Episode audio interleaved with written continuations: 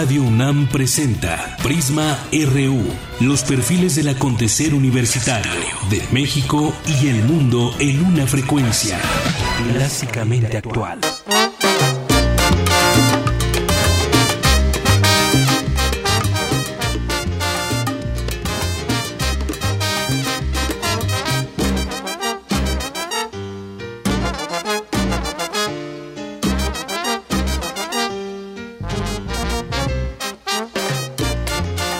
Con cinco minutos, ya aquí se quieren poner a bailar. Espérense, espérense, ya casi se inaugura el fin de semana, al ratito.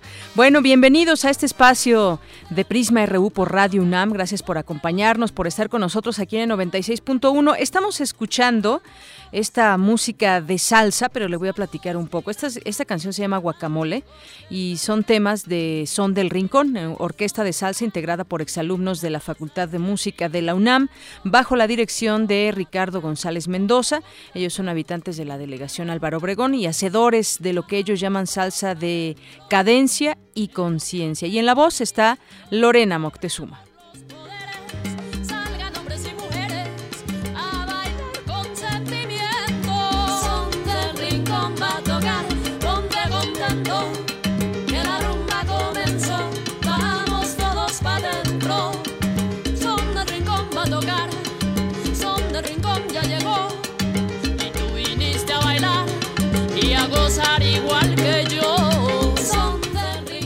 los queremos invitar también a la sala Nezahualcóyotl mañana o el domingo, como usted prefiera. Tenemos ocho boletos dobles para la sala Nezahualcóyotl mañana, sábado a las ocho de la noche y otros ocho para el mediodía del domingo a las doce del día. Lo único que tienen que hacer es llamarnos, por supuesto que quieran disfrutar de buena música, 5536 4339 5536 4339.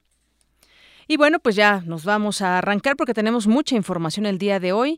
Acompáñenos y, e iniciamos. Portada RU.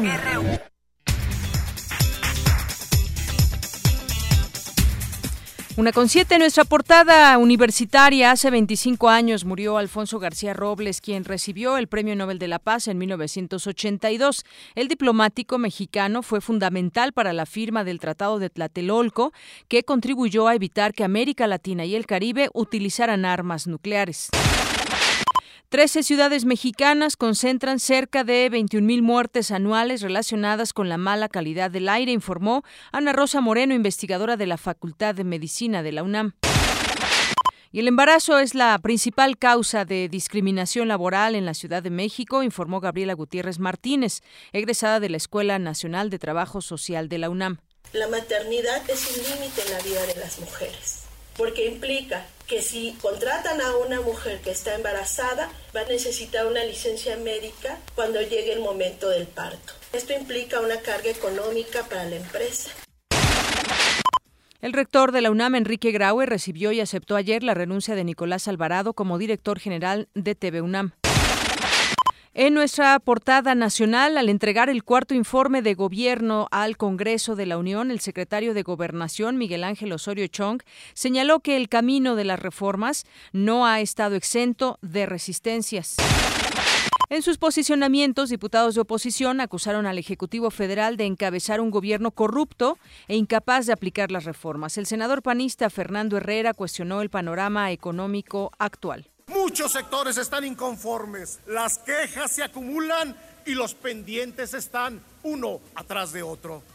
Nuestros socios comerciales en el extranjero se preguntan sobre la viabilidad y certeza de hacer negocios y generar empleos en México. Y a nombre del PRD, el senador Fernando Enrique Mayas Canaval dijo que el legislativo debe ser autocrítico por salud moral. En política exterior es imperativo defender la soberanía nacional y la dignidad del pueblo de México. Los mexicanos decimos no, no a Trump. Y bueno, otra de las voces que también se escucharon en el marco de esta entrega ya en San Lázaro fue la de Rocío Nale García del Grupo Parlamentario de Morena. También cuestionó el bajo crecimiento de la economía. Pues su expectativa de crecimiento es tan solo del 2% anual y no hay indicios de que por lo pronto las cosas vayan a, mejorar. Y expanista, pero hoy diputado independiente, Manuel Clutier aseguró que hace falta una reforma electoral. Y así también debemos recortar los recursos públicos a los partidos políticos para su gasto corriente. Y por parte del PRI, la diputada Silvana Beltrones destacó que la actual administración concretó el mayor número de reformas constitucionales. ¿Cómo seríamos tan ciegos de no ver que sus resultados completos serán patrimonio de las generaciones que vienen atrás de nosotros? Y mi compañero Jorge Díaz nos tiene información más detallada sobre lo que sucedió al interior del Palacio Legislativo. Deyanira, buenas tardes, buenas tardes al auditorio. Eh, al rojo vivo se puso la sesión del primer periodo de sesiones del Poder Legislativo, en donde estuvo marcada por la reciente visita, las opiniones a la reciente visita de Donald Trump a México. Los detalles más adelante. Y en otro tema, la Coordinadora Nacional de Trabajadores de la Educación aseguró que no se replegará a pesar del cansancio de sus integrantes tras 110 días de paro. La información sobre sexualidad y salud sexual aún es eh, permeada por un sinnúmero de mitos y prejuicios a nivel global. Cristina Godínez nos preparó una nota sobre el tema. Así es, de Yanira, el 4 de septiembre es el Día Mundial de la Salud Sexual. Y para conocer del tema consultamos a dos especialistas. Los detalles en unos momentos.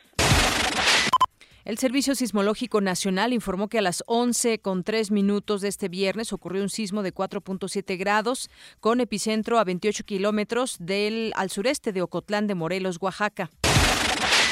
En nuestra portada de Economía y Finanzas, una de las promesas de campaña del presidente Peña Nieto era una tasa de crecimiento del Producto Interno Bruto de 6% anual, lo cual no se ha concretado. Mi compañero Abraham Menchaca nos tiene un balance de su gobierno, un adelanto nada más.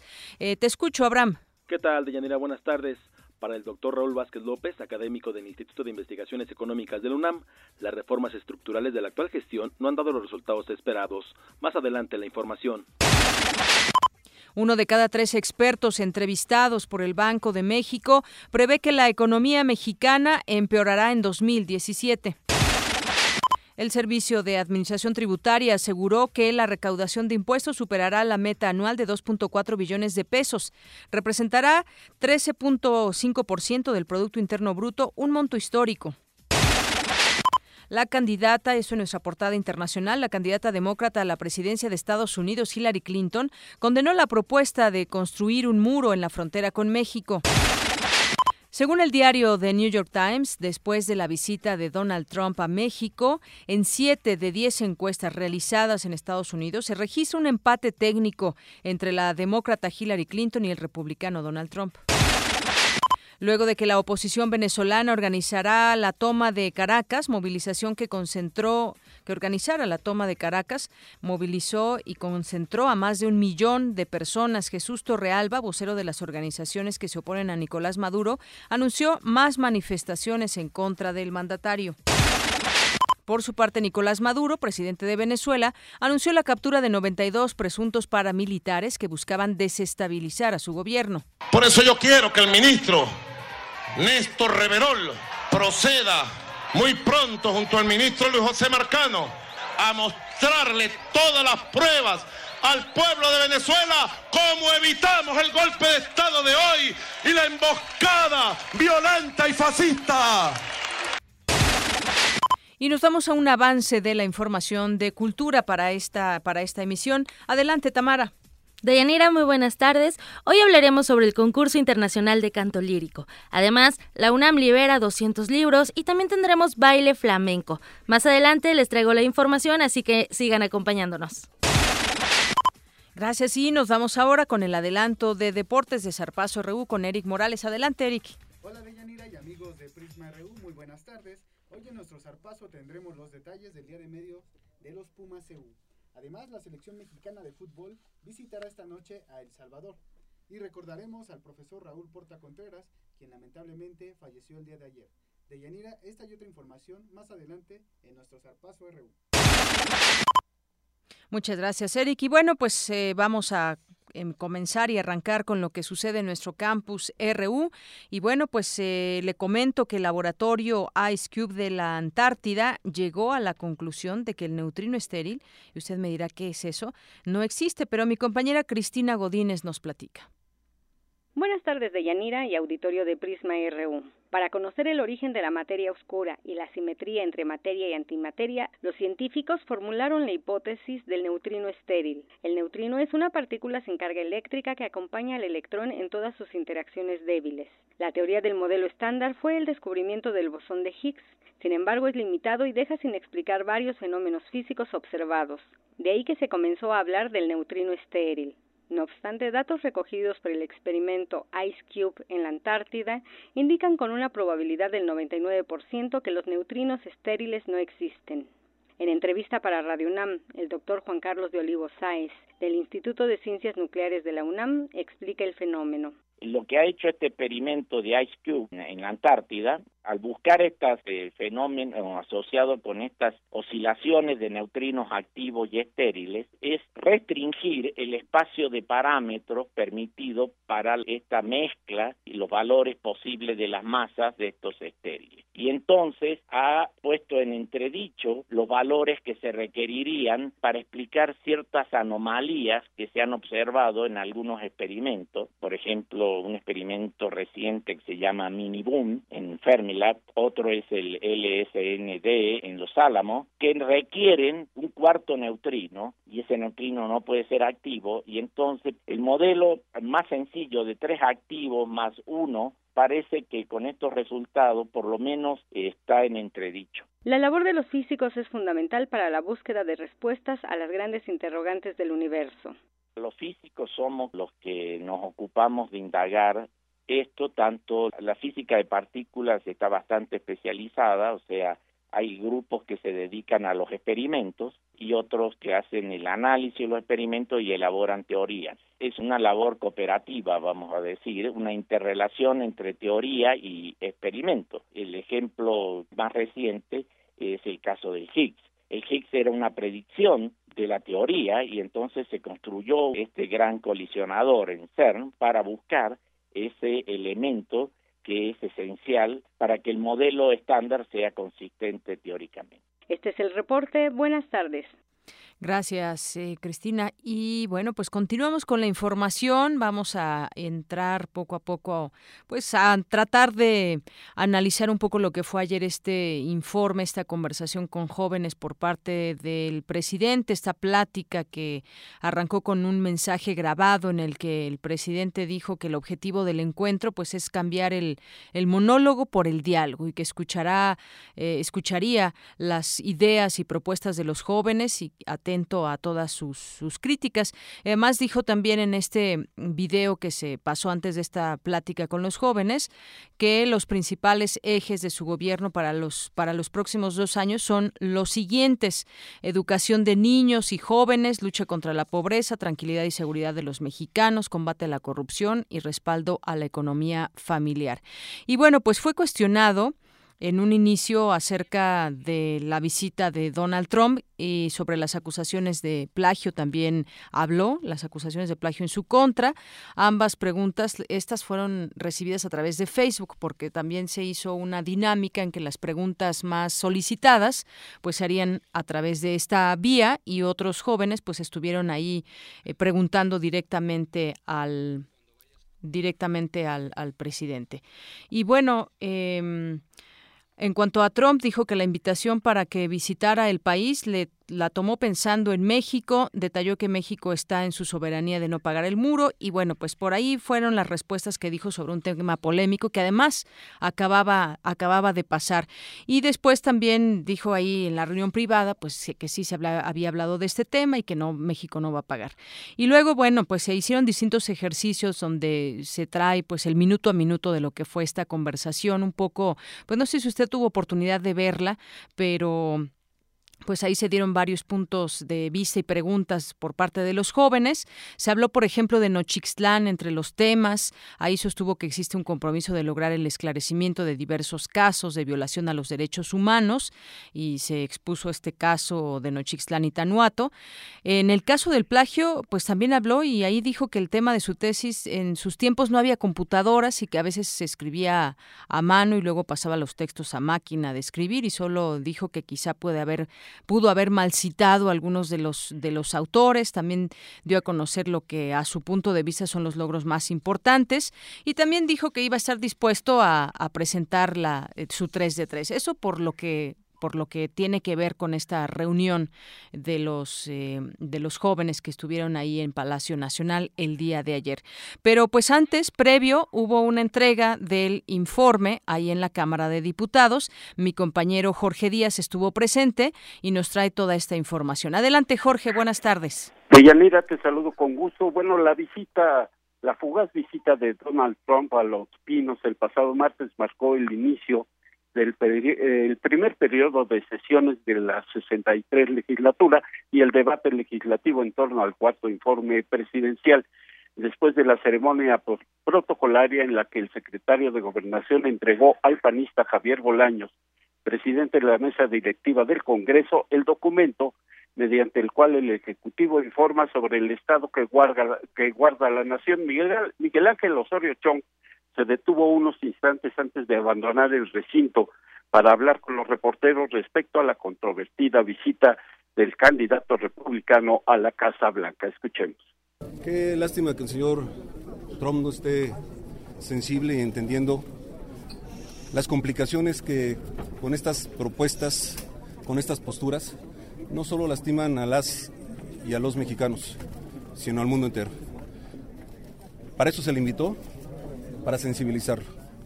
Veo eh, en sus mensajes nuevamente esa postura, pero creo que el Estado mexicano, el presidente, actuó para dejar clara la postura en favor de México. Muchas gracias.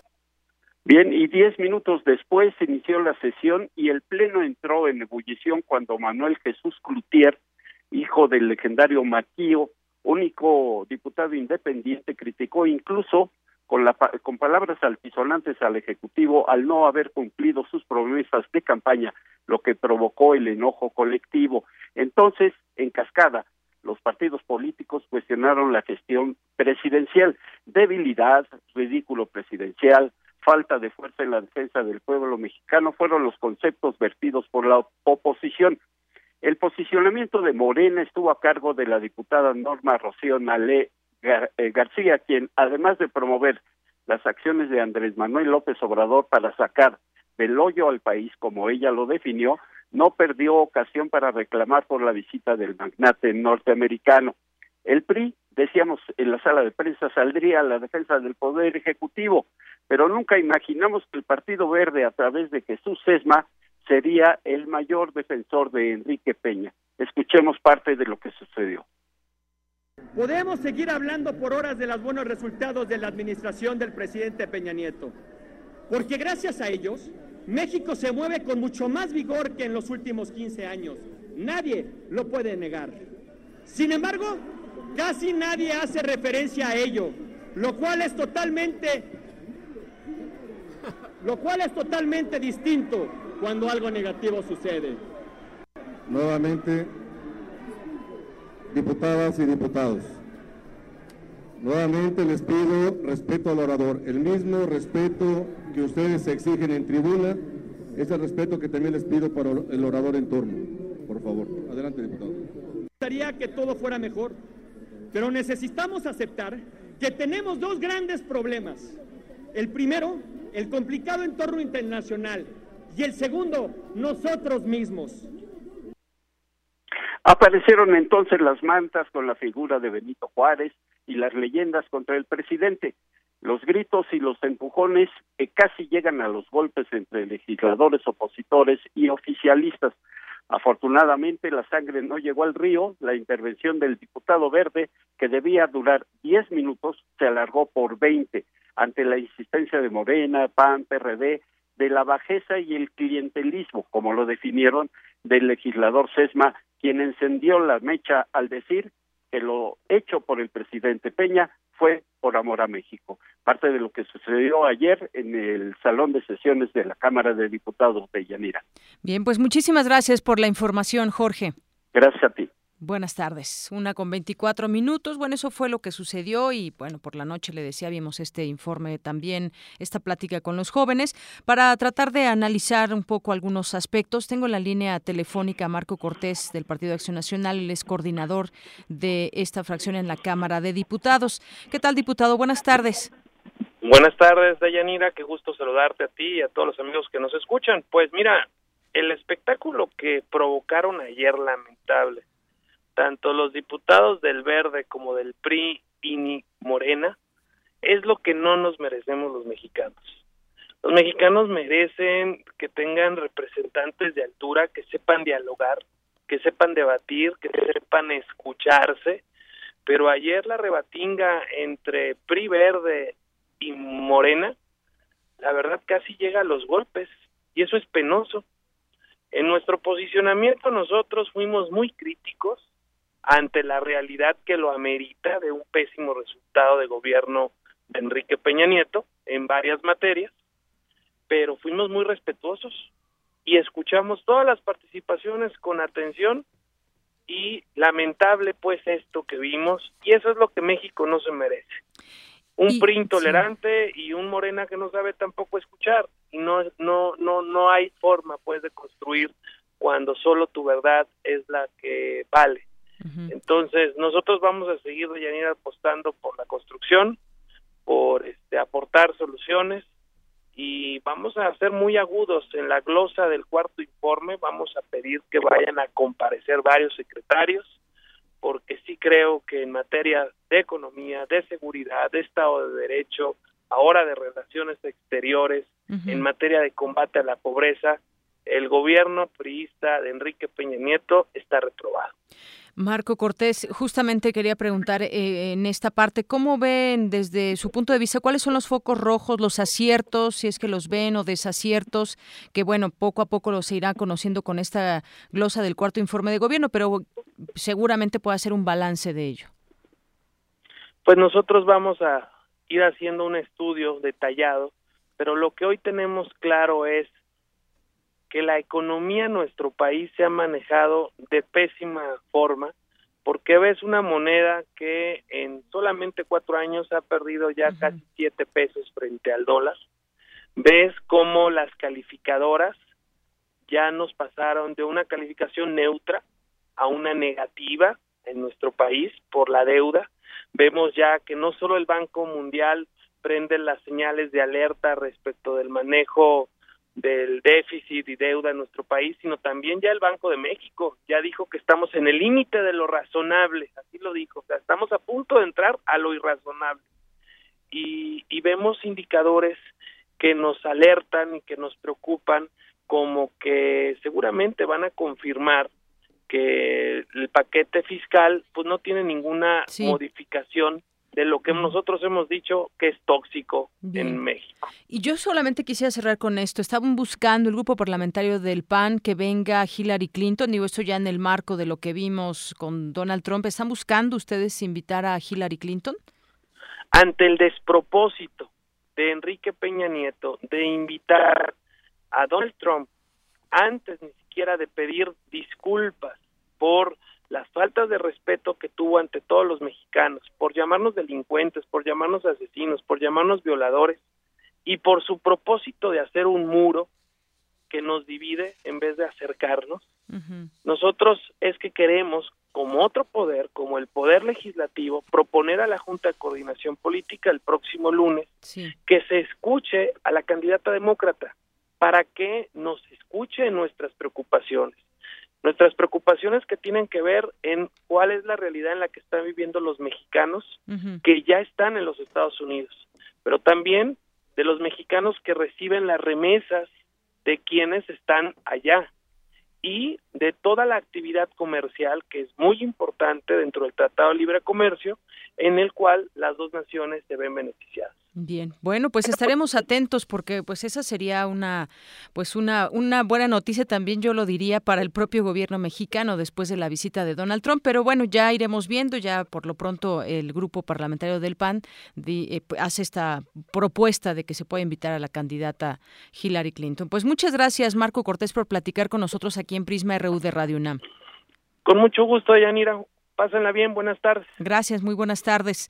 Y bueno, de ahí nos vamos con Jericó Abramo Mazo de, del PRI, es vicecoordinador de esta fracción en la Cámara de Diputados. ¿Qué tal, Jericó? Buenas tardes. Hola, muy buenas tardes. Saludos a ti y a todo el auditorio. Y, muy contento de estar en tu programa. Bueno, pues más allá, más allá, eh, pues de, de escuchar lo, lo, lo, positivo que pueda que pueda usted decir sobre sobre el informe y sobre estos cuatro años del gobierno del presidente Peña Nieto, ¿ve usted algunos eh, focos rojos o desaciertos que se puedan que se puedan, digamos, destacar y también, por supuesto, los aciertos que usted ve? Primero te digo que gracias a que se ha trabajado de forma seria y responsable, se está construyendo un México de instituciones sólidas para de aquí a los próximos 50 años, que se han tomado decisiones importantes a raíz del Pacto por México, leyes secundarias que han venido a fortalecer el andamiaje jurídico que hacía falta en materia de derechos humanos, en materia financiera, en materia económica, en materia de rendición de cuentas, transparencia fiscal, en materia de orden, en materia de disciplina financiera, cosas que durante muchísimos años escuchamos administraciones que iban y venían y que nadie decía de forma seria cómo resolver los grandes problemas que México enfrentaba. Y te pongo un ejemplo. La ley de disciplina financiera es una ley que durante muchos años la sociedad civil le exigía al, al, gobierno. Y tuvimos dos eh, sexenios que nos decían que iban a resolver el tema de la corrupción, que con ellos la transparencia iba a llegar a México y que no lo hicieron. Y que hoy hay un sistema nacional anticorrupción que tiene siete leyes generales, 700 artículos, un comité ciudadano dirigido por ciudadanos que va a poder dar la transparencia que México requiere en materia de rendición de cuentas, combate a la producción, perdón, a la corrupción sanciones para todos aquellos funcionarios públicos que entren en actos de corrupción hasta por 14 años de cárcel y a todo aquel corruptor que junto con el, el, el, el que el, servidor público que se preste a corromperse podrá tener hasta 13 años de cárcel, algo que nadie se atrevió a hacer en el pasado, en el gobierno de Enrique Peña, en esta Cámara de Diputados se logró eh, con el voto mayoritario de las diferentes fracciones. Y eso es algo que sí, te, sí quisiera dejar de, de, de, buena muestra. Sí. Bueno, otro más es sí, 2.100, 2 millones 100 mil empleos que se han generado en los últimos cuatro años, la cifra más grande de creación de nuevos empleos en los últimos 25 años. Hoy pagamos 40% menos de tarifas de telefonía celular, de internet, de servicio de, de telefonía eh, en casa, de eh, televisión, y eso es gracias a las reformas en telecomunicaciones. Oye, pero ya Hoy que los está hablando de... de los estados y municipios sí. rinden cuentas que antes no podían rendir porque la ley de transparencia tenía muchísimas lagunas jurídicas que no permitía que rendieran cuentas y eso generaba hechos de corrupción. Hay cosas buenas que se tienen que decir y que podemos decir que están uh -huh. dando resultados. Yo le quisiera preguntar, eh, pues hoy se publica que tras este cuarto informe de gobierno hubo una crítica por parte de la iniciativa privada porque están diciendo que el crecimiento económico es bajo para lo que se esperaba y pues eh, subrayan la necesidad de evitar que siga creciendo la deuda pública y demás. También tenemos pues el tema, pues todavía algunos pendientes. El caso de la reforma energética, en algún momento se dijo que bajarían las tarifas y ahora pues parece ser que están subiendo, aunque sea en el uso industrial, las gasolinas, que bueno, usted sabe que repercute a, a, los precios en todo y la reforma educativa que todavía no se acaba de, de concretar. Tenemos un conflicto todavía que, que no se ha logrado resolver. Eh, empiezo por tu primer cuestionamiento. Eh, eh, he leído las, las, declaraciones no solamente del sector empresarial, todos los mexicanos queremos que México crezca mucho más rápido y que tenga crecimiento del 6 o 5%. Y hay previsiones, y muy ¿no? sostenido. Y hay previsiones que nos dicen que vamos a crecer al 2.8, al 3. Tenemos uh -huh. un crecimiento promedio del 2.6%. Claro que no es el que queremos, pero estamos creciendo. Llevamos un promedio del 3.2% en lo que va en los cuatro años de, de la misión de Enrique Peña Nieto, con un, un crecimiento promedio entre 2.8 y 3%. ¿Esto es bueno? Claro. ¿Queremos que sea mejor? Claro por eso se están haciendo las reformas para que el andamiaje que requería el país para poder detonar su crecimiento lo tuviera en un periodo no de seis años. Esto va a venir a solucionar el futuro de México para los próximos 6, 12, 18, 26, 30 o 40 años que vienen. Pero sí hay cosas buenas en estas cifras. Te voy a decir algo. Sí. Estas reformas permitieron que este crecimiento siga sostenido en un 2.6%.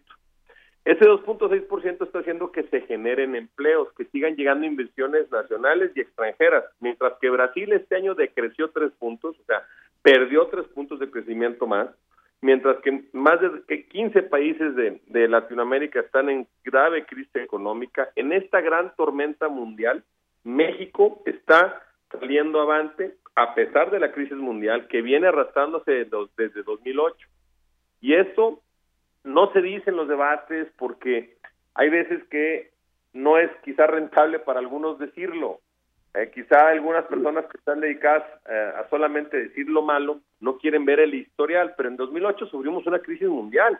Estados Unidos sufrió una catástrofe económica que vino a repercutir muchísimo a México. Y recordemos que México depende económicamente cómo le van las finanzas de Estados Unidos.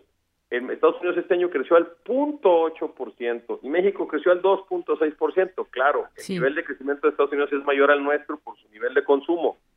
Pero México está creciendo y tiene la, la gran ventaja de que no estamos teniendo inflación. No estamos teniendo un grave problema económico. Los precios de los hidrocarburos, lo que se prometió es que hubiera una banda en la Ley de Ingresos 2016 que permitiera que no subiera más de 3% el combustible ni bajara menos de 3 hasta que se liberaran los precios del petróleo en 2018, que eso marcó la reforma energética, algo que votaron todos los diputados en la reforma energética y luego se nos olvida. Otra cosa es que las tarifas de luz eléctrica en los últimos 25 meses en la zona industrial bajaron 28%. La única vez en la historia de los últimos 50 años de México que ha bajado 28% la tarifa de energía eléctrica en los, en los negocios y en las industrias. Y Pero después vuelve a subir, ¿no? ¿Perdón? Después vuelve a subir. Sube 4%, máximo 6%. Lo que pasa es que no decimos las cifras. Las cifras son frías. Con cifras frías matamos el discurso del odio, el discurso de la distorsión, el discurso de humo que a veces quiere que la realidad no se vea, sino que se digan verdades a medias para que se convierten en mentiras completas.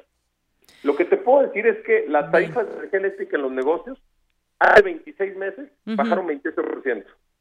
Y tú pregúntale a cualquier industrial, a los promotores de Chrysler, General Motors. Sí, digo, a final de cuentas también digo, recordemos que en algún momento se dijo que ya no iban a subir. En los porcentajes tiene usted mucha razón, hay que ver en qué porcentaje sube o baja, pero pues sí, de pronto descontrola el discurso con, con, con los hechos. Pero bueno, ya creo que nos ha dado un amplio panorama de lo que, de lo que usted ve en la cuestión de economía y en otras cosas.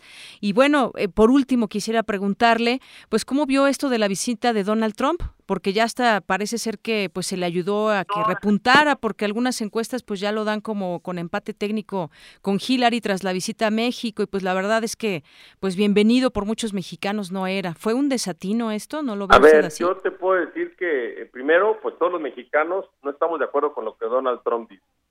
Yo creo que ni, ni usted, ni yo, ni nadie creemos que sus palabras sean, con, sean serias.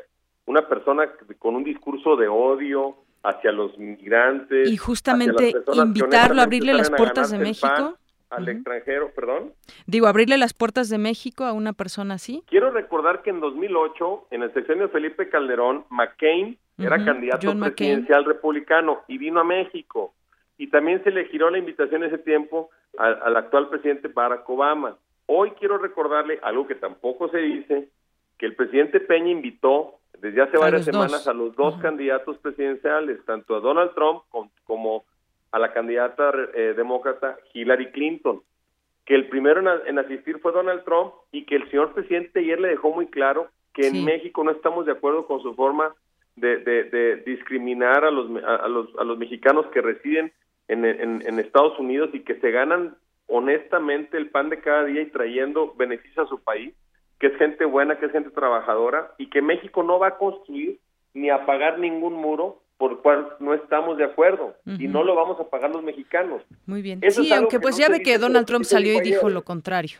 Pero bueno, que, que, digo que Donald Trump salió y dijo que sí, México iba a pagar aunque no lo supiéramos, ¿no? Pues yo no sé de dónde los... Eh, él podrá decir misa, porque él es un candidato estadounidense. En la responsabilidad institucional este, en materia de relaciones exteriores que tiene México es tener comunicación en un proceso electoral con los dos candidatos. Ya vendrá Hillary Clinton, que la, aquí vale la pena pues recordar, que, que, ya se le fue invitado por la presidencia de la República. Sí, hay quienes quieren sacar raja política de esto, por, ahorita acabo de escuchar la entrevista de, de, Marco, Cortés, pero ya fue invitada por, por, por, el gobierno de la República. Y, y, esperemos que también venga Hillary Clinton para que también podamos decirle cuál pues es el ojalá, de los mexicanos y lo que los mexicanos aportamos a Estados Unidos en, en, desarrollo y, que nuestras dos economías están muy ligadas una de otra. Muy bien. Bueno, pues yo le quiero agradecer esta entrevista, estos minutos con Prisma RU de Radio UNAM. Muchas gracias.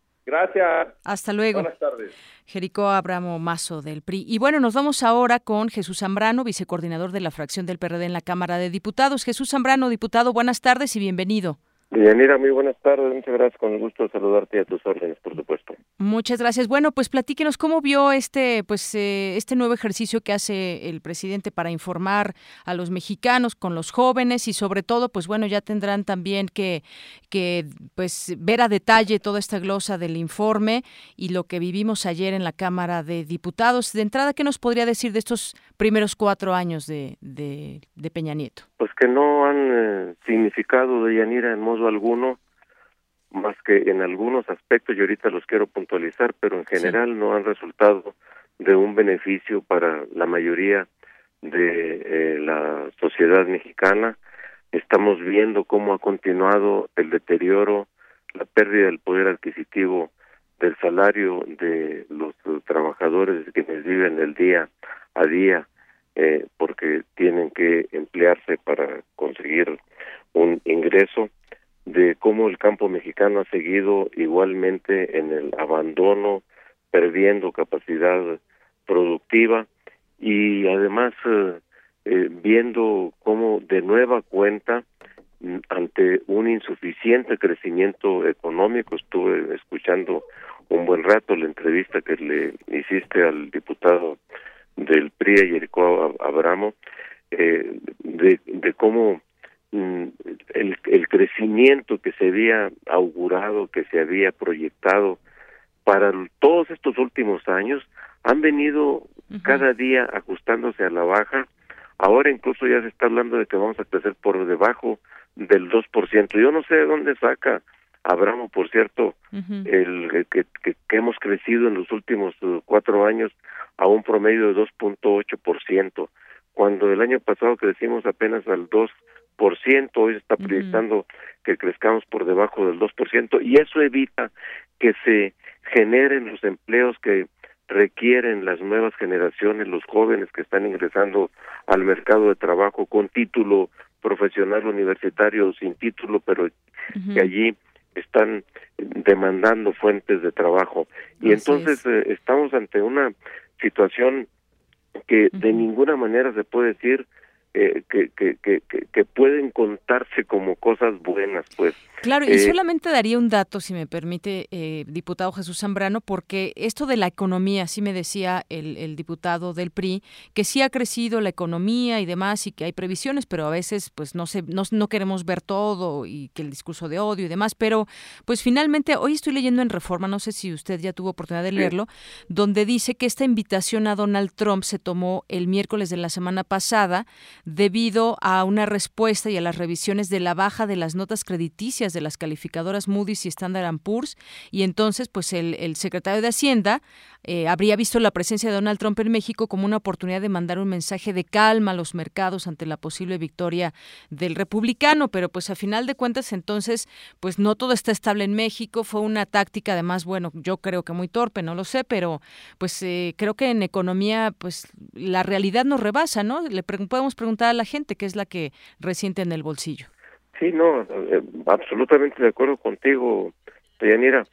Pero ahora resulta, bueno, primero hay que decir que el gobierno nos debe entonces una explicación muy clara, muy abierta de a qué realmente se dio la invitación, porque efectivamente están saliendo estas notas informativas que hablan de que se quiso mandar un mensaje de estabilización a los mercados financieros por la baja de la calificación de México por eh, estas eh, notas que habían mandado Standard Poor's y Moody's eh, la semana pasada y bueno y si si esto fuera cierto estaríamos todavía peor. Entonces con esto de invitando a un candidato a que venga a darnos a nosotros supuestamente aire para la economía para que se estabilicen los mercados. Y entonces quiere decir que ya estamos pensando que este señor Trump va a ganar y nosotros contribuimos a que se mejorara su imagen, digo nosotros, hablando del gobierno, no de nosotros,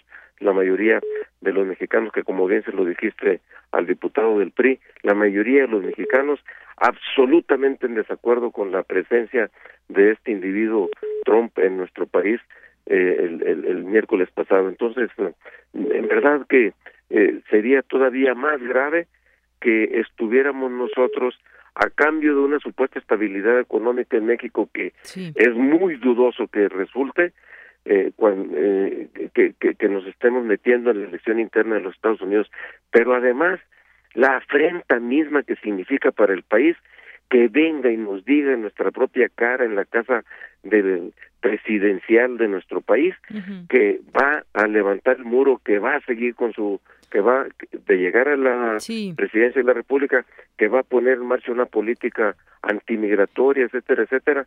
Y no vimos un presidente de la República con eh, la estatura política suficiente de decir oye, no, no discutir, no, no vamos a pagar el muro, no, estamos en contra de ese muro. Claro, incluso el propio Emilio Gamboa pues está diciendo que si no viene Hillary Clinton para reunirse con el presidente en Los Pinos, pues sería algo terrible, ya que pues dejó ver que ella es quien conoce mejor a México. Me decía eh, Jericho que, que pues en su momento eh, Calderón invitó a John McCain, pero John McCain, que yo recuerde, no hizo sendas declaraciones sobre México y sobre los mexicanos, pero bueno.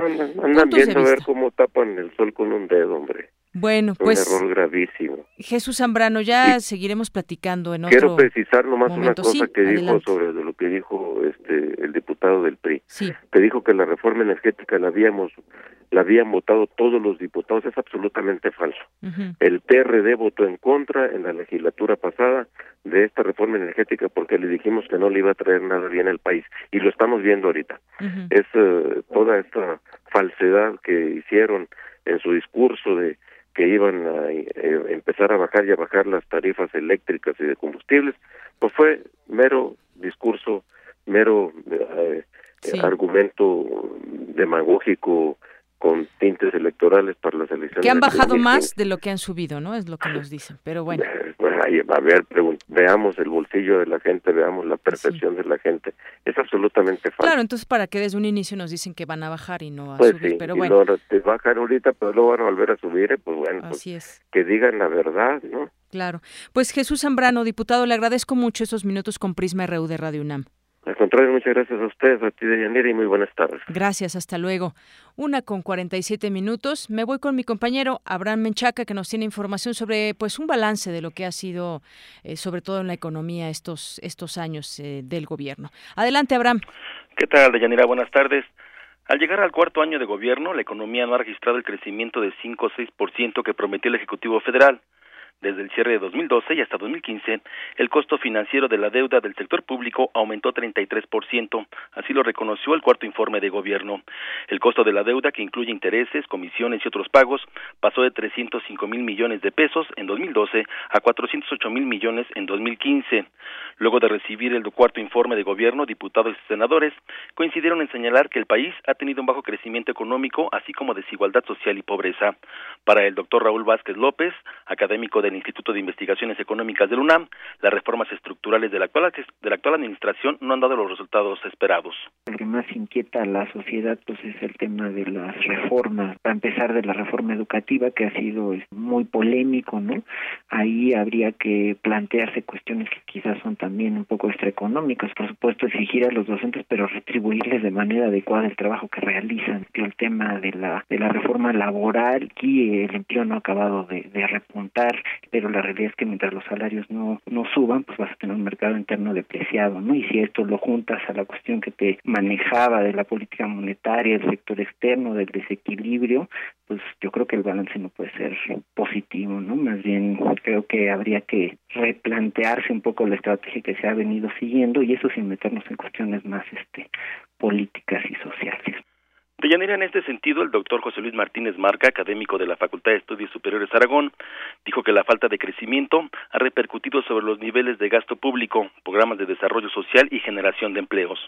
Eh, sin embargo, yo quisiera aquí señalar un aspecto muy importante que tiene que ver si realmente eh, dichas reformas en sí mismas no han funcionado, no han dado los resultados por sí mismas. Yo quisiera apuntar que sí este, debemos de considerar también aspectos que han influido de manera negativa sobre este proceso y que son aspectos de orden internacional, que no han sido aspectos de orden nacional y que han sin duda este, este, impactado negativamente dicho proceso. Un aspecto tiene que ver con la caída de los precios internacionales del petróleo, que viene a impactar de manera negativa todo el funcionamiento de las finanzas públicas en nuestro país y por ende la generación y la participación del gasto público en áreas productivas se redujo drásticamente.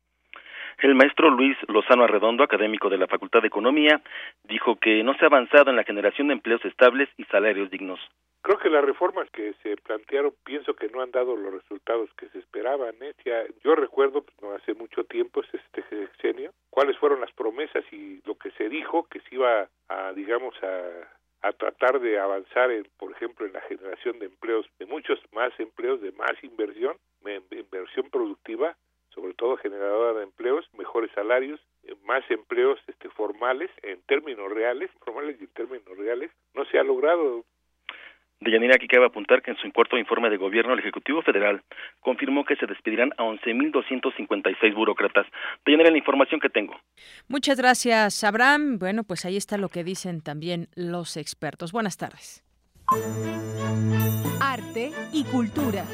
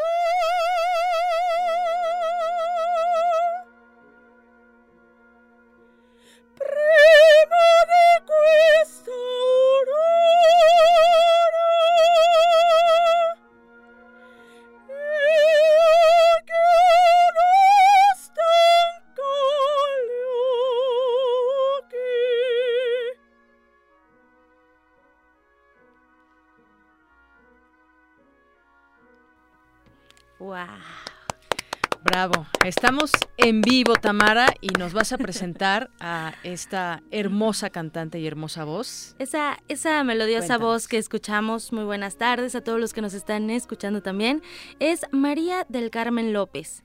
Es egresada de la Facultad de Música de la UNAM en la carrera de canto tesitura soprano y fue aceptada para concursar en el 19 concurso internacional de canto lírico Premio Ciudad Trujillo en Perú. Este concurso promueve y estimula el desarrollo artístico e interés por el canto lírico. Carmen, bienvenida. Muchísimas gracias. Muchas gracias por estar aquí. Eh, queremos que nos cuentes cómo es que llegas a este concurso.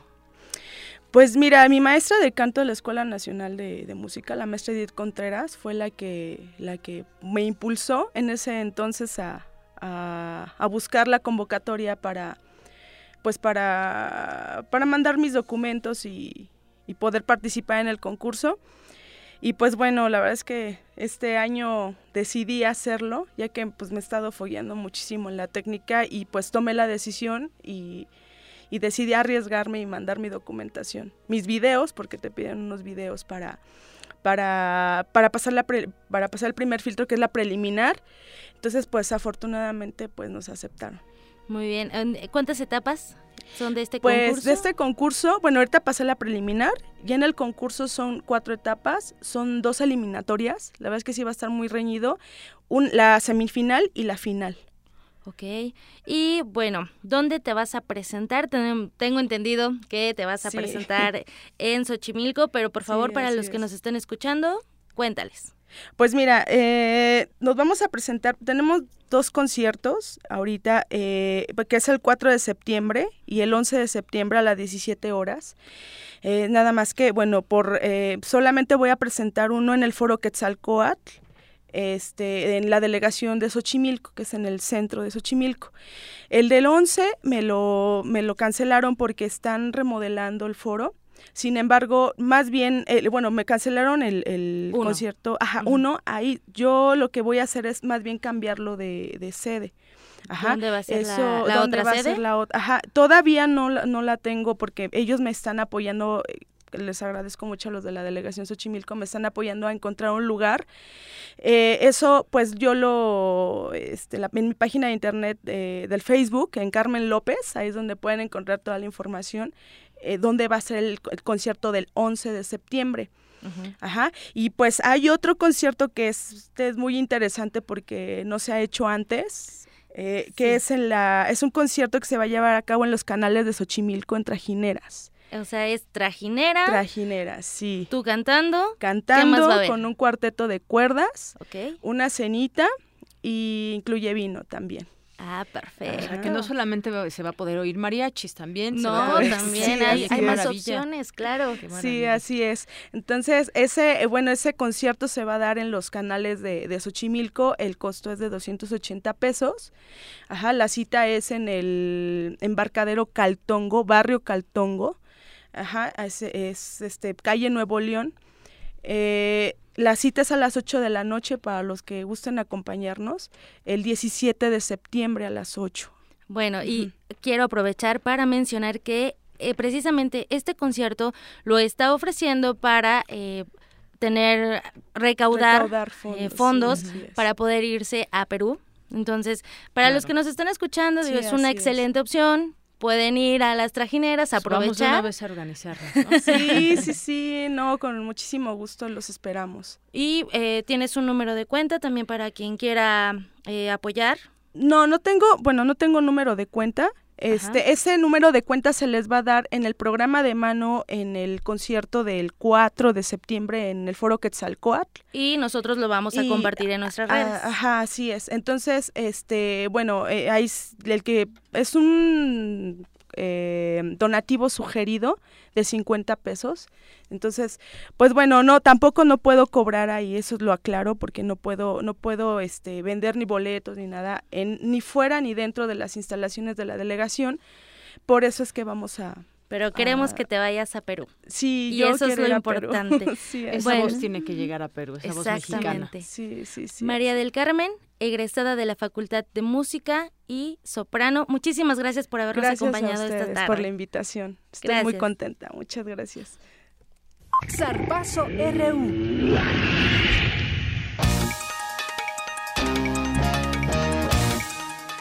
Y nos vamos a nuestra información deportiva con Eric Morales. Eric, adelante.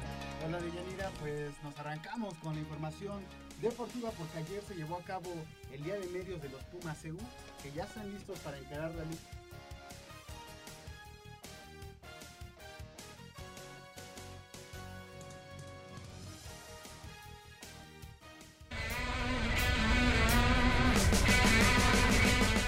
Los Pumas CU se reportan listos para comenzar su participación en la Liga Mayor de la Organización Nacional Estudiantil de Fútbol Americano 2016.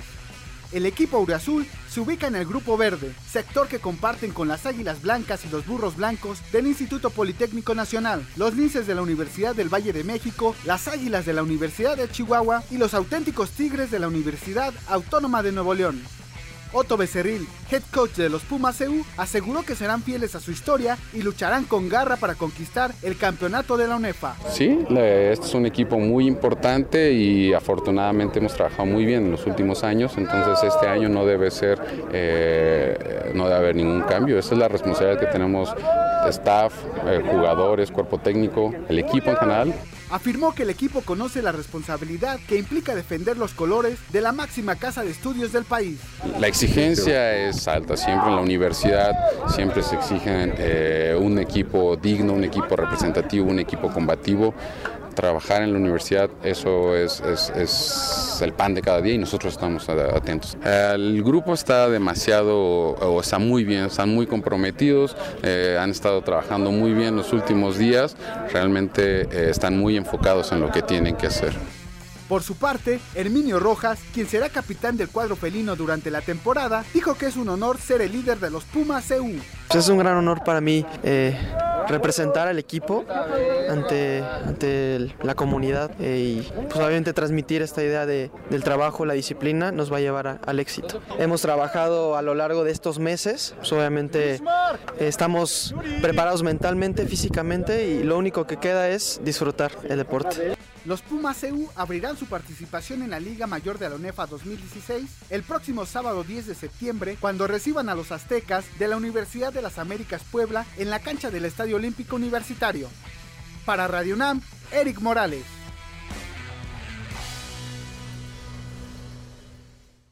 de Yanira, a partir de esta temporada, Radio UNAM transmitirá los partidos como local de los Pumas EU a través del 96.1 de su FM y el capitán del equipo universitario hizo una invitación a nuestros radioescuchas.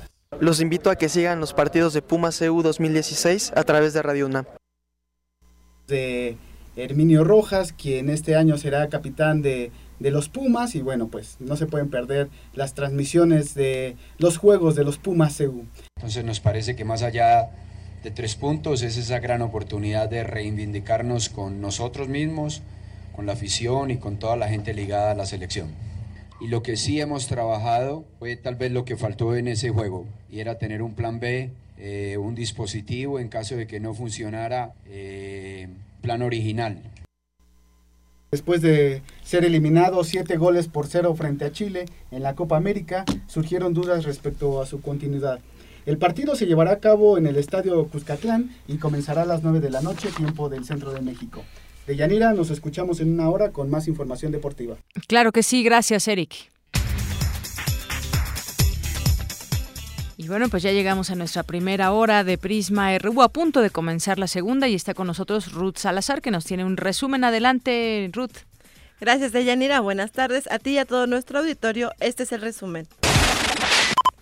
En la primera hora de Prisma RU, Marco Cortés, coordinador de la fracción del PAN en la Cámara de Diputados, dijo que la economía mexicana se encuentra en estado de alerta. Vamos a ser muy agudos en la glosa del cuarto informe, vamos a pedir que vayan a comparecer varios secretarios, porque sí creo que en materia de economía, de seguridad, de Estado de Derecho, ahora de relaciones exteriores, en materia de combate a la pobreza, el gobierno priista de Enrique Peña Nieto está reprobado. En el mismo tema, Jerico Abramo, vicecoordinador de la bancada priista en San Lázaro, señaló que hay avances, uno de ellos en materia anticorrupción.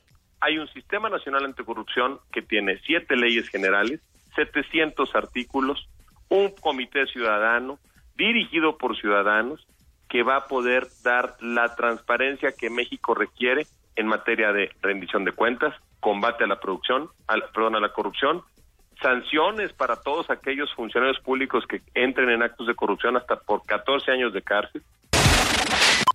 Finalmente, Jesús Zambrano, vicecoordinador de la fracción del PRD, dijo que al entrar al último bienio de la actual administración es visible el deterioro de la economía.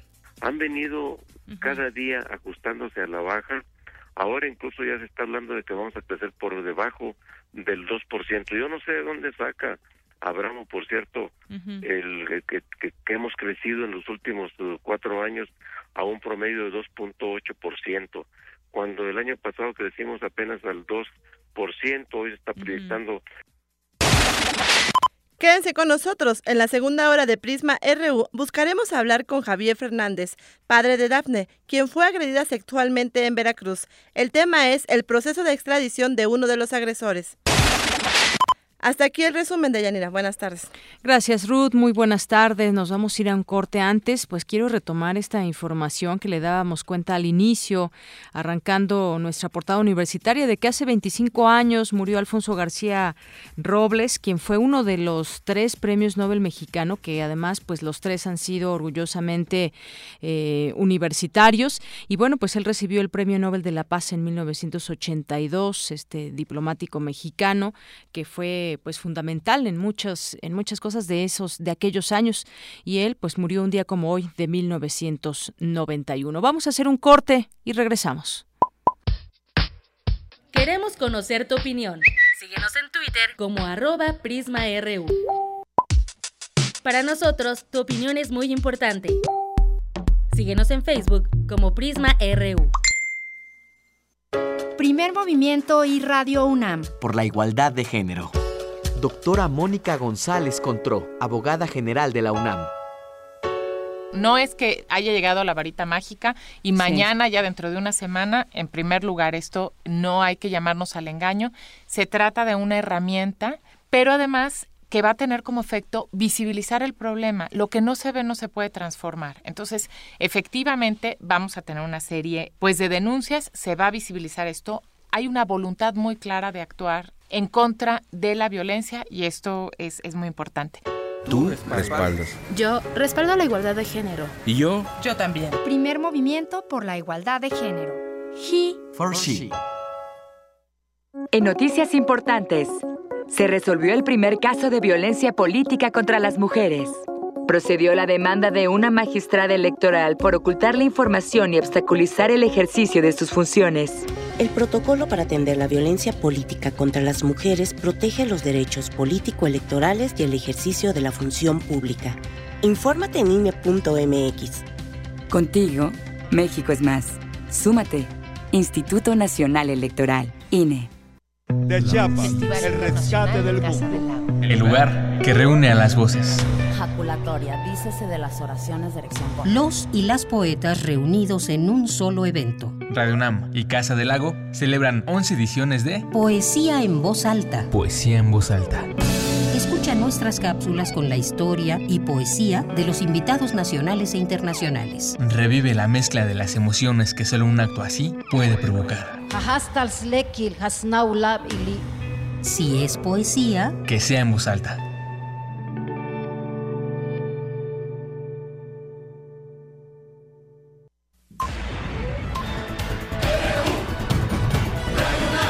Prisma RU.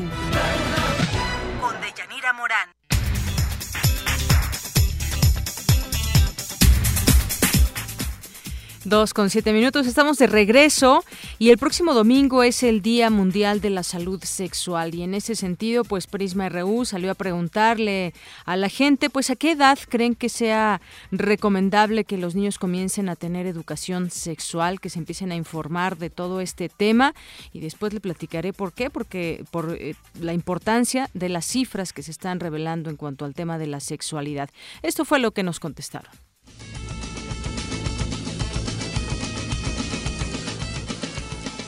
Desde que empiezan a hablar, desde que están bebés y ellos empiezan a tocar en vez de, de regañarles, gritarles que no, pues se les tiene que enseñar y saber que es parte de ellos. A que alguien se pase de listos y abuse y ellos sin saber que están abusando de ellos. Pues yo creo que desde, ay no sé, 10 años, porque no antes.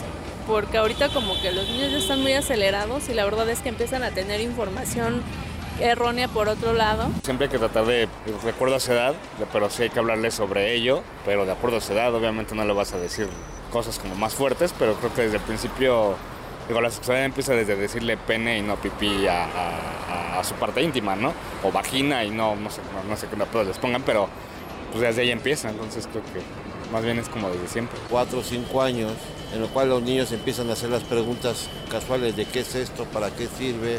Obviamente es- eh, lo hacen en basado a su curiosidad como niños. Entonces sería bueno que cuando los niños empiecen a preguntar, el papá no debería de tener miedo y llamarle las cosas tal por cual. Bien, pues muchas gracias a todas las personas que nos contestaron en este día y pues le decía que embarazos no deseados, infecciones por VIH y el inicio eh, el, de VIH, el inicio de la vida sexual a temprana edad son parte de la problemática que enfrenta nuestro país en materia de salud sexual. Mi compañera Cristina Godínez nos tiene información al respecto. Adelante, Cris. Buenas tardes de Yanira y auditorio de Prisma RU. Hablar de la salud sexual implica referirnos al bienestar mental, físico y social de las personas. Por ello resulta relevante analizar la situación que en esta materia prevalece en el país. Los jóvenes mexicanos inician su vida sexual a los 15 años de edad y aunque el 97% conoce algún método anticonceptivo, más de la mitad no lo utilizó en su primera relación sexual. De acuerdo con la Secretaría de Salud, cada año ocurren 11.000 embarazos entre mujeres menores de 18 años de edad, de los cuales casi el 80% no fueron planeados.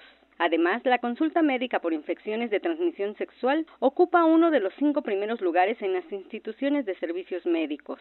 El doctor Gabriel Contreras San Juan, presidente de la Asociación Mexicana para la Salud Sexual, explica cuáles son las principales problemáticas en materia de salud sexual. Por un lado están los problemas derivados, por ejemplo, de las infecciones de transmisión sexual, las antes llamadas enfermedades venéreas y particularmente de, un tiempo para acá, pues, también todo lo relacionado al VIH a la infección por el virus de inmunodeficiencia humana. También está otro tipo de problemas como los embarazos no deseados, la interrupción del embarazo, eh, otra área que es relativamente reciente que está relacionada también a las disfunciones sexuales y a los problemas también derivados de la violencia sexual. El 4 de septiembre se conmemora el Día Mundial de la Salud Sexual. Es el doctor Contreras San Juan. Un primer mito es el que se cree que cuando hablamos de sexualidad con niños y adolescentes, los estamos incitando prematuramente al ejercicio de su sexualidad. Y está más que comprobado que eso no, no es cierto, ¿no? Al contrario, los niños y los adolescentes van teniendo una idea más favorable con respecto a lo que es la sexualidad. También es cierto que hablar de sexualidad es una tarea importante para los papás, pero efectivamente luego los papás y las mamás no cuentan con la información necesaria para brindar esta orientación. En ese momento entra la importancia de que de salud sexual y de educación sexual se hable también en las escuelas. Y en este caso, así como lo estamos haciendo por vía de Radio UNAM, pues también los medios tienen cierta responsabilidad para hablar de educación y de salud sexual. Del tema habla la maestra Ena Herendira Niño Calixto del programa de sexualidad humana de la Facultad de Psicología de la UNAM. Hay que promover la salud sexual. Hay que hacer campañas de información, pero no solamente de información biológica para prevenir los embarazos o para prevenir las infecciones de transmisión sexual, sino más bien información que nos permita adentrarnos al autocuidado, al autoconocimiento del cuerpo para lograr el disfrute de ese cuerpo y de la genitalidad para poder decidir cuándo acceder a un método anticonceptivo. Entonces, la eh, promoción de la salud sexual implica, por lo tanto, el asumir que esta salud sexual es un derecho humano básico. De Yanira, auditorio de Prisma RU, este es el reporte. Buenas tardes. Muchas gracias, eh, Cristina Godínez. Esta ha sido esta información de sobre el Día Mundial de la Salud Sexual que se celebra el próximo domingo. Queremos conocer tu opinión. Síguenos en Twitter como arroba PrismaRU. Para nosotros, tu opinión es muy importante. Síguenos en Facebook como PrismaRU.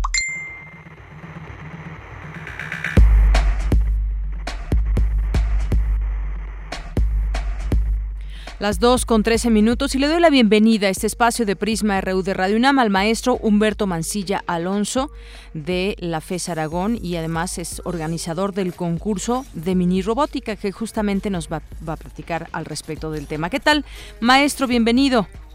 ¿Qué tal? Buenas tardes, muchas gracias. Pues platíquenos lo que se llevará a cabo, que está a punto de arrancar allá en la FES Aragón, sobre este concurso de mini robótica.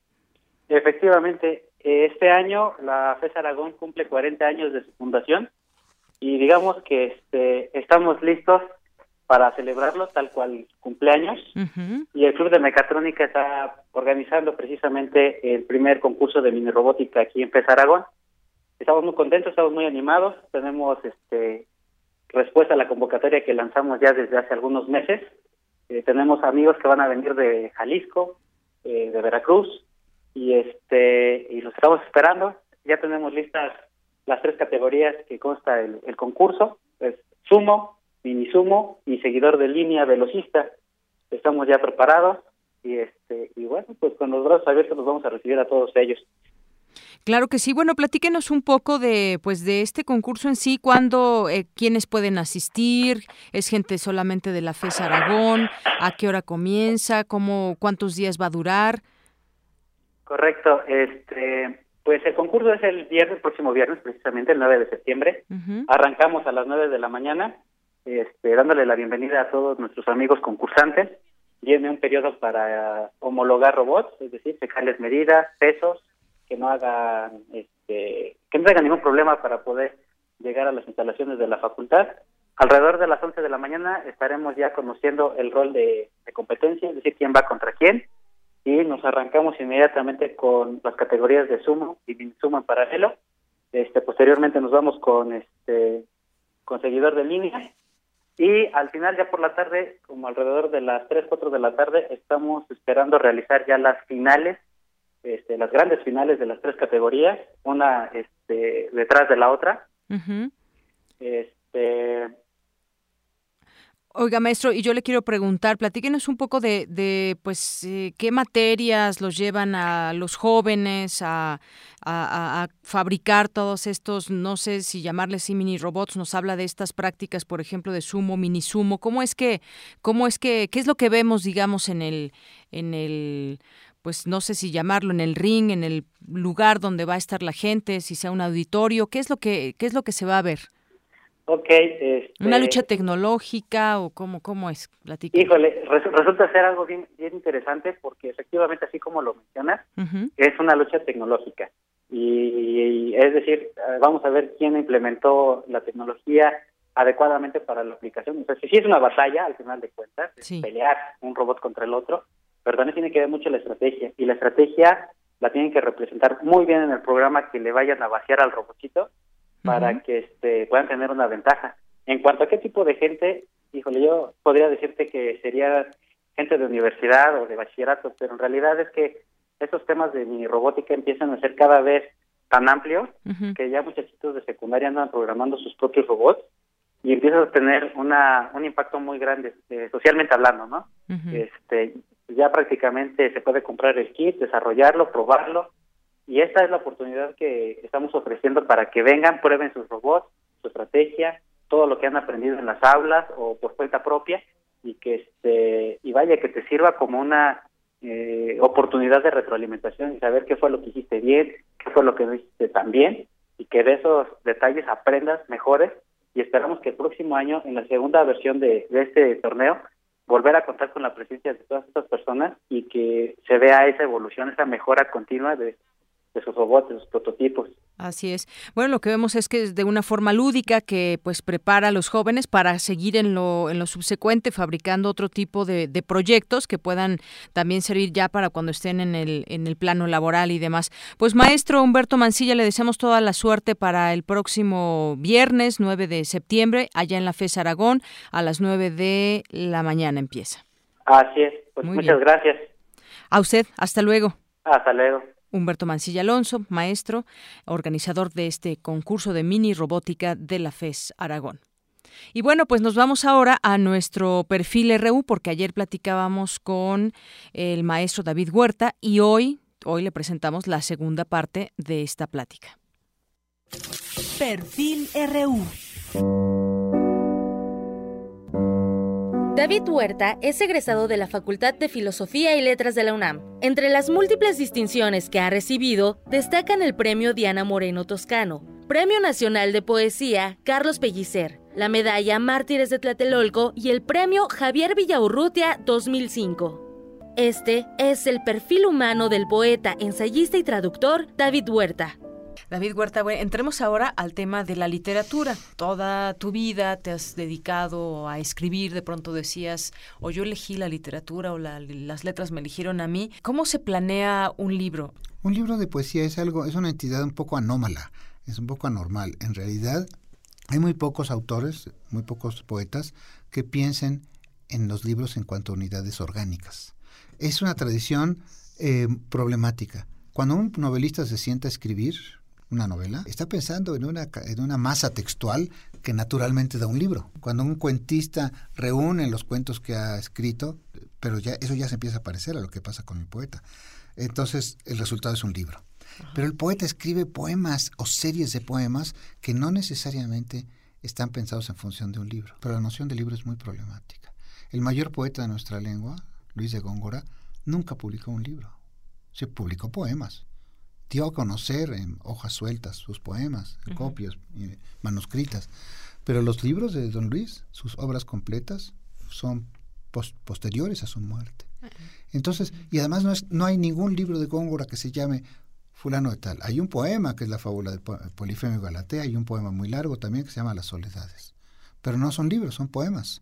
Entonces, el poeta debe tratar de buscar, como lo he hecho yo, cierta coherencia o cierta relación entre las partes que van apareciendo en su escritura, en las series de poemas, para dar ese resultado, digamos, materialmente mayor que es el libro.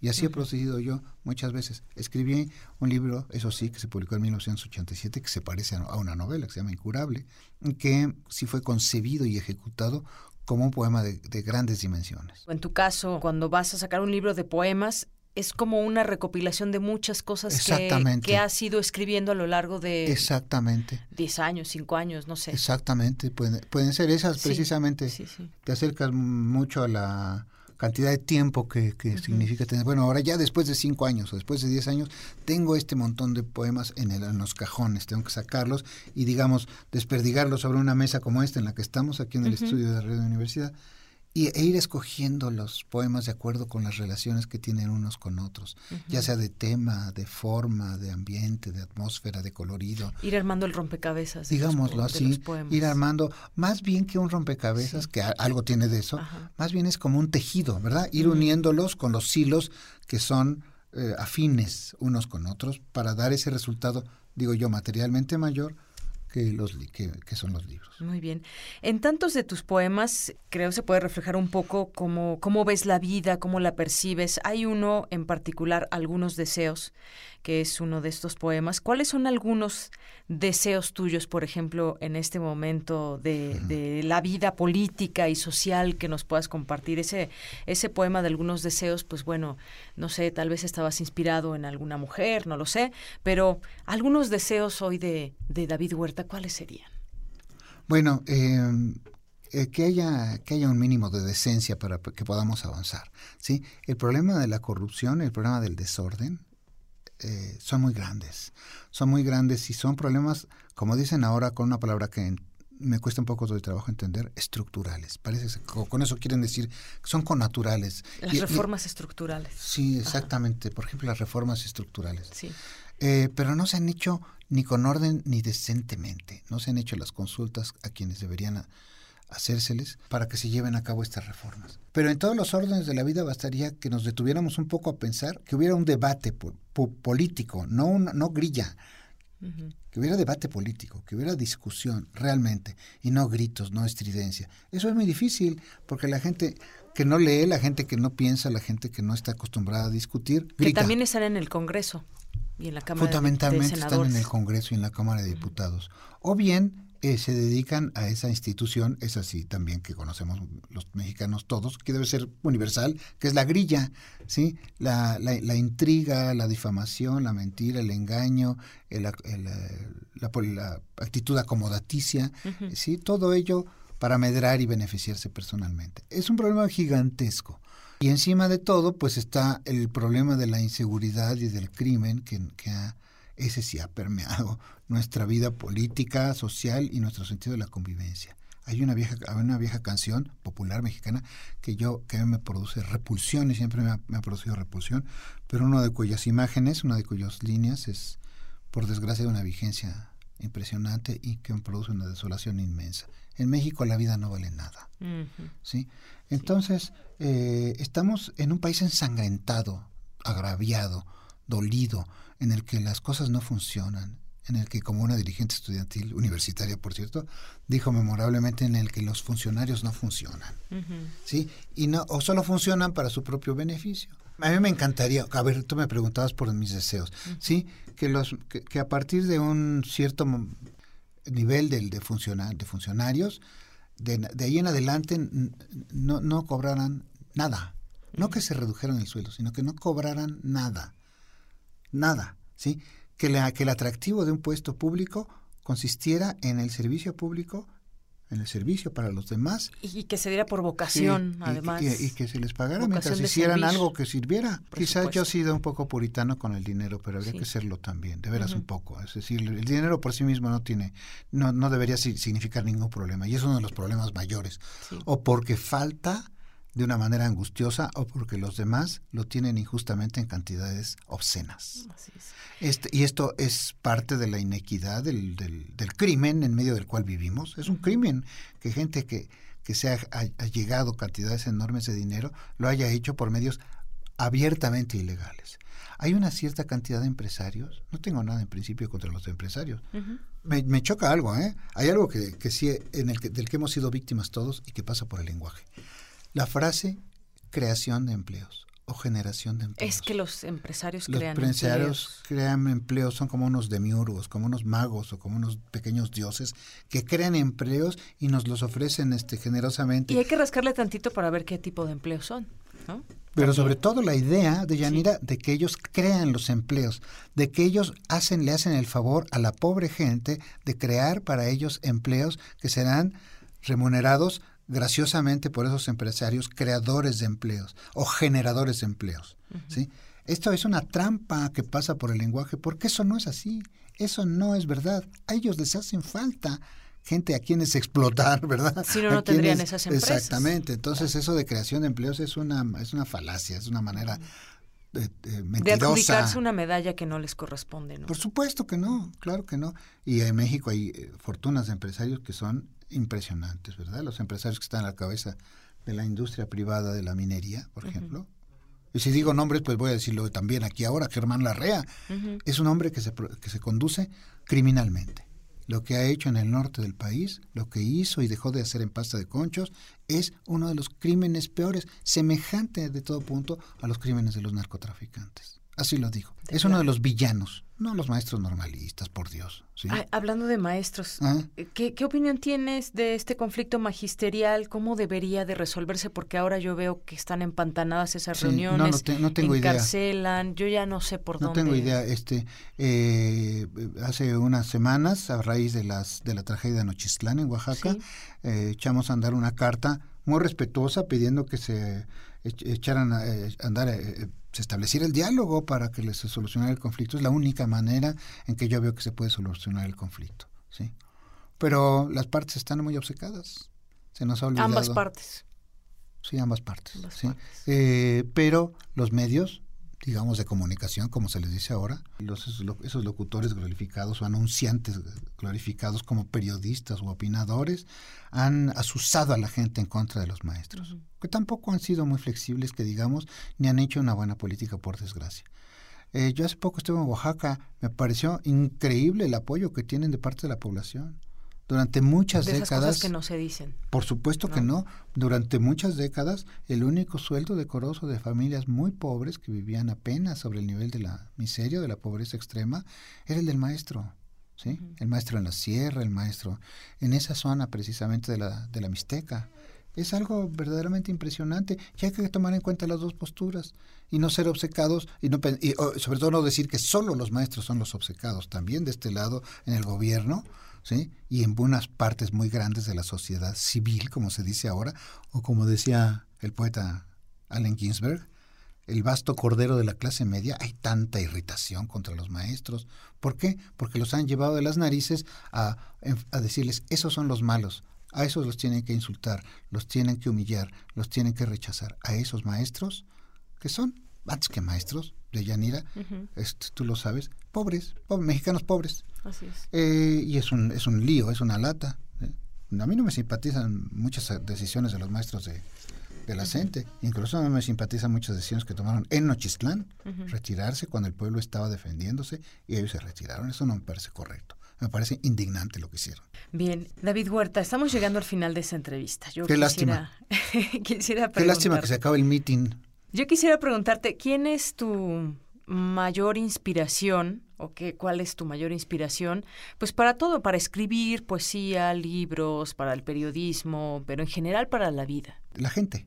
Sí, la gente, en especial los jóvenes, pero también los libros, porque, y llegamos a lo mismo, a, a través de los buenos libros que uno lee, toca a la gente, ¿sí? se pone en relación con la gente. Los libros no son entidades heladas, impersonales, son obras humanas y así debemos entenderlas, creo yo en donde están consagradas la inteligencia, la fantasía, la imaginación, cosas realmente por las que vale la pena y todos de, de ser vivida nos, la vida. ¿no? Nos dejan entrever cosas que ellos piensan en sus libros, ¿no? Aunque muchas veces digan, no, es que esta novela no es no es autobiográfica o es, pero pero ¿qué interés tiene que sean que sean hechos reales ahora? Sí, sí. Ese, ese letrero que sale en las películas ahora basada en hechos reales, a mí qué me importa, ¿sí? Es decir, me interesaría más que hubiera imaginación, ¿sí? O que los hechos reales se transfiguraran al punto de parecer fantásticos.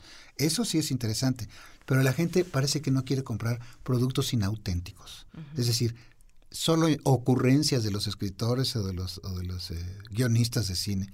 Y muchas veces son maravillosas las claro, historias inventadas. Eso nos hace conocer también una parte de ellos, aunque sean cuestiones ficticias, ¿no? Nos dejan Por supuesto, entrever cómo son. Pero no aunque sean cuestiones ficticias. El Quijote es una invención de punta a cabo, pero la, cuando uno piensa en el Quijote, yo lo, yo lo siento mucho más real sí, mucho más humano que muchos senadores de la República, aquí de diputados, ¿eh?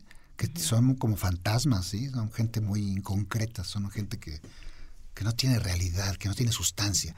En cambio, imagínate, Quijote que le salió de la cabeza a don Miguel de Cervantes eh, y o Sancho, esos sí son, o los uh -huh. duques, o tantos personajes, ¿verdad? Maritornes, los grandes personajes de las grandes novelas, o los personajes de, la obra, de las obras de Shakespeare, o del teatro de, de Lope de Vega. Uh -huh. Son reales, son más reales que la gente que nos hace, que solo oficialmente es real, como sí. esos políticos de los que hemos estado hablando. Así es. Bueno, pues llegamos al final, David Huerta. Pues sí, deberíamos terminar con un Goya, pero bueno, está bien. ¿Nos este... echamos un Goya? es un educando muy desafinado, pero ah, bueno, bueno, tampoco es de mucha afinación el Goya, pero, pero digamos que démoslo por, por, por, tu amor por echado. la UNAM. ¿sí? ¿sí? mi amor por la UNAM y por mi otra universidad, la Universidad Autónoma de la Ciudad de México. Sí. Pues muchas gracias. Gracias David a ti, Deyanira, y gracias por la hospitalidad en Radio Universidad. Gracias, hasta luego. Hasta luego. Prisma RU.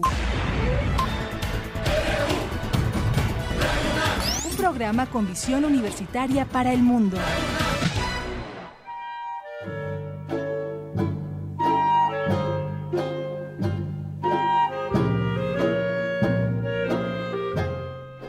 Dos con 31 minutos y ya es aquí con nosotros Dulce Wet, que usted ya la conoce y además los viernes dedicamos un espacio para sus recomendaciones. Hola, ¿qué tal? ¿Cómo estás? ¿Qué Dulce? tal, Deyanira? ¿Qué tal, estimada audiencia de Radio UNAM? Pues tenemos una agenda muy llena y es difícil en un solo día hablar de todo lo que sucede en la semana, pero bueno, vamos a tratar de enfocarnos en tres cosas.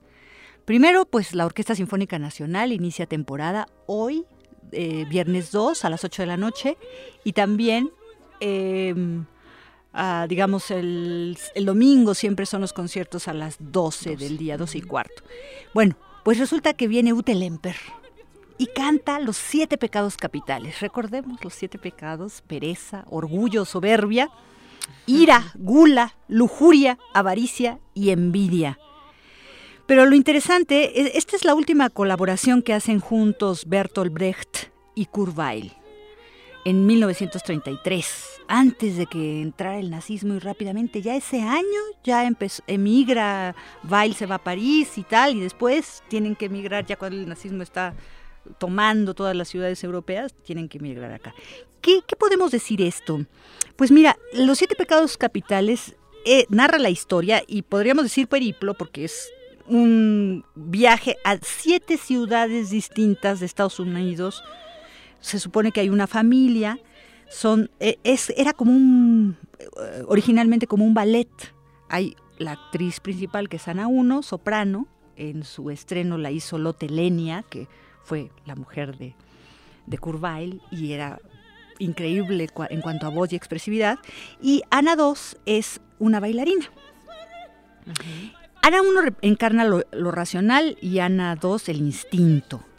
Y hay una familia que es un, eh, son bajo, barítono, el padre primer tenor, eh, eh, el hermano segundo tenor, la madre es bajo, perdón, y el otro hermano barítono. Entonces son cuatro que asusan a Ana a que vaya a trabajar y les traiga dinero para hacer una casa en Luisiana.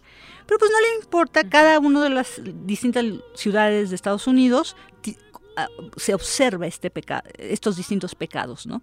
Pero a ellos no les importa porque lo que quieren es tener dinero para este, construir la clase. Entonces, fíjate más, es, es como una parábola, es, eh, es muy ácido Bertolt Brecht, siempre es una crítica muy severa siempre era al capitalismo. Bueno, bueno, quizás no podamos decir que estamos en el capitalismo, ya se llama modelo neoliberal, ¿no? Este, ya, ya, tiene otras, pero pero seguimos en este asunto de la, de la cosificación y, en fin. Eh, ahorita les voy a pedir que vayan al segundo track, porque el segundo track lo que tiene es que es como es quisiera que oyéramos a Ute Lemper, porque es quien ¿Quién va a cantar?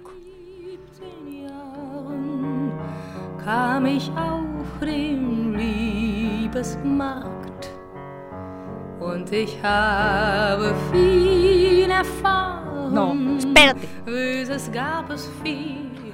Estamos oyendo a, perdón, estamos oyendo a, de Nanas Lead y yo le pedí a mi productora, por favor, a Silvia Cruz, que se esperara tantito porque ya se quiere ir con las entrevistas, pero le digo, es que tenemos que saborear un poquito simplemente el espíritu de Brecht. ¿Qué hace Brecht en esta ironía? Sí, me encanta. Bueno, no sé mucho, pero lo que sí es que, por ejemplo, las canciones ya les tengo bastante y bueno, la traducción es lo que más hago, ¿no? ser good. Eh, ser good, sí. Eh, entonces, bueno, ¿qué hace esta canción que estamos oyendo de Lana Leaf? Pues primero yo observo una gran simpatía de Bertolt Brecht por las mujeres, porque siempre en, un estado crítico siempre son ellas las heroínas, las que encarnan finalmente em, como la develación de cómo está el mundo. Y esta es la vida de una prostituta que, eh, bueno, pues tiene que hacer como una, eh, una reflexión de cómo en, encara esto de vender su cuerpo y cómo se siente ella en este supuesto mercado del amor. Entonces hay un, hay un estribillo constantemente recurrente que dice, ¿dónde están las lágrimas de la noche anterior? ¿Dónde está la nieve del antaño? ¿Dónde están esas lágrimas de la noche anterior?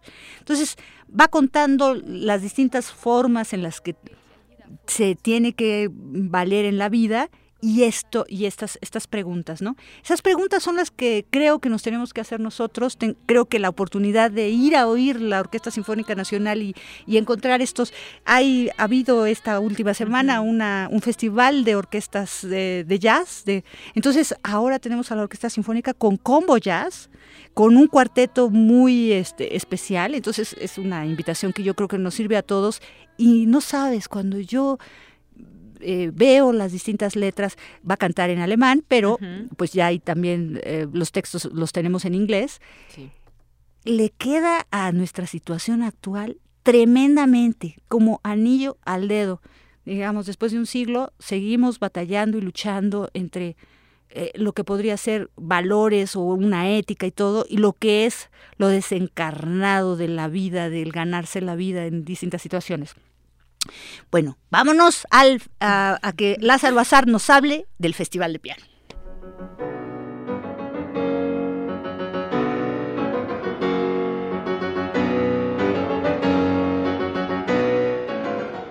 ¿Qué tal? Muy buenas tardes, amigos Radio Escuchas de Prisma RU, amiga Dulce Wet. Me da mucho gusto que tengas este espacio para que podamos compartir e invitar a tus radioescuchas a este festival maravilloso que anoche inició en lo que ha sido su sede proverbial desde hace 20 años, el Auditorio Blas Galindo del Centro Nacional de las Artes. Me refiero al Festival en Blanco y Negro, Festival Internacional de Piano, que este año hemos titulado La Apoteosis del Piano, porque hemos roto con el esquema de que cada año se hacían 8 o 9 recitales.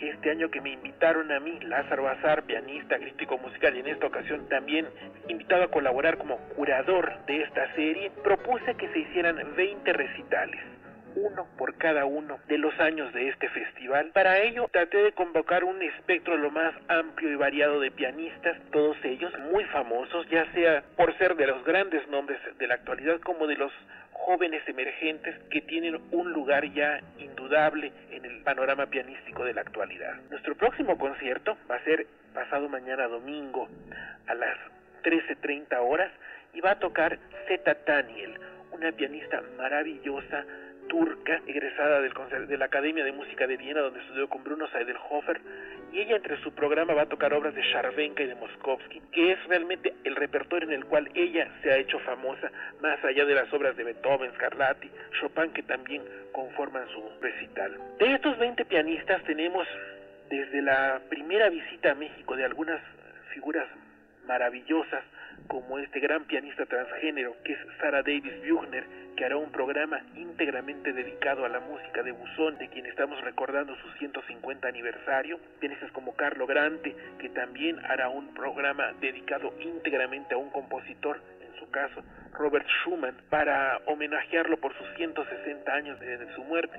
A otros pianistas que tampoco han venido nunca, como por ejemplo el pianista coreano, que está haciendo furor ahorita en los Estados Unidos y el Reino Unido, que se llama He. Y también tenemos eh, visita de algunos de nuestros más grandes pianistas mexicanos, como Jorge Federico Osorio, César Reyes, Arturo Nieto, Fernando García Torres, que es para mí quien es también el más grande maestro de piano en México en la actualidad, o quien tocó anoche debutando en las grandes ligas, Rodolfo Henkel Guerrero, quien fue ganador de la más reciente emisión del concurso Angélica Morales. De los highlights de este festival tenemos pues otros aniversarios en cuanto a, a los compositores. Tenemos que Santiago Rodríguez, este pianista cubano extraordinario, muy afamado por tocar música de ginastera, viene para dar un programa en el que se harán obras de ginastera y de Rachmaninoff, conmemorando los 100 años del nacimiento de este compositor argentino. César Reyes, este pianista fabuloso michoacano, que tiene ya un gran respeto en Nueva York por ser director del Festival Internacional de Música Mexicana y Latinoamericana para Canto y Piano, que hará la sonata de Jiménez Mabarac, otro compositor que cumple 100 años, y también visitas formidables como la de el mítico Leslie Howard, a quien todos conocemos y respetamos por haber grabado la totalidad de la obra de Liszt, pero que en esta ocasión tendremos la oportunidad de escucharlo en otro repertorio, en lo cual él también es un parteaguas, pero que rara vez lo podemos escuchar. La cereza del pastel, no se la pierdan, es un pianista que se sale del esquema de que todos nuestros recitales sean los jueves a las 8 de la noche, los sábados a las 7 de la noche y los domingos a la 1.30. Me refiero al extraordinario pianista inglés Stephen Hoff, quien por razones de agenda y que le agradecemos que nos haya abierto este espacio, se va a presentar el miércoles 5 de octubre. Acompáñenos del primero de septiembre, ayer, al próximo 16 de octubre tenemos 16 fechas en las que van a poder disfrutar la música para piano desde los caballitos de batalla de siempre hasta muchas obras que rara vez se escuchan. ¿O es que usted ha oído alguna vez en vivo la pasacalle de Godowski? Esa y muchas otras delicias del repertorio pianístico las tenemos en este año para ustedes. Aquí les esperamos.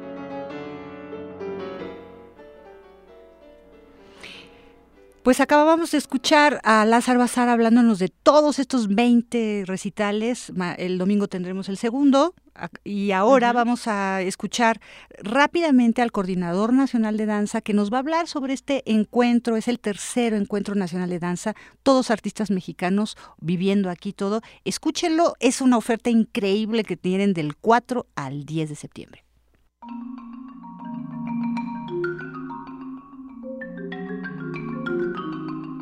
Hola, ¿qué tal? Soy Gautam Nájera, coordinador nacional de danza del Instituto de Salud de las Artes. Es un placer para mí saludar a la audiencia de Prisma RU. El Encuentro Nacional de Danza busca, como lo ha hecho en sus emisiones anteriores, tener una posibilidad de diálogo entre el público y los artistas, pero por otro lado también entre los propios artistas. Hay una serie de actividades eh, académicas, teóricas, foros de reflexión, y también hay funciones como tal. Hay actividades que son abiertas a todo el público, hay actividades que son dedicadas a los niños, hay actividades que son solamente para los especialistas. Ese es el gran panorama que tiene el Encuentro Nacional de Danza. Tiene cinco líneas de trabajo fundamentales. Una muestra de danza que en sí son funciones, muchas funciones de muchos géneros y de muchos estilos y de muchos artistas. Tiene otra línea que es el trabajo absolutamente teórico, otro que es el de los talleres y las clases prácticas de danza, otra línea que es el Premio Nacional de Danza Guillermo Arreaga que se hace todos los años y actividades que invitamos. Eh, ¿Qué quiere decir esto? Actividades que ya existen fuera de la institución, que son de la sociedad civil y que nosotros las invitamos a que hagan una muestra de lo que son dentro del encuentro. ¿Dónde vamos a estar? Vamos a estar en el Teatro de la Danza, en eh, la Sala Villarrutia, en el Teatro de en el Teatro del Granero, en la Escuela Nacional de Danza Folclórica, todo esto en el Centro Cultural del Bosque, en, la zona de Chapultepec, atrás del Auditorio Nacional. Y vamos a estar también en sedes de la Ciudad de México, como el Teatro de la Ciudad de Esperanza Iris, como el Teatro Benito Juárez, en algunos parques, en estaciones del metro. Vamos a estar haciendo actividades dentro del metro, espectáculos hechos para ese tipo de espacios. Vamos a tener un foro al aire libre en el Metro Insurgentes, vamos a estar en plazas, vamos a estar en el Palacio Bellas Artes. Es muy amplio, las posibilidades del público, todo es gratis para el público, es una posibilidad de tener un panorama de la danza mexicana. Eso es un tema importante. Todo lo que presentamos son espectáculos mexicanos, creados por artistas mexicanos o que radican en México.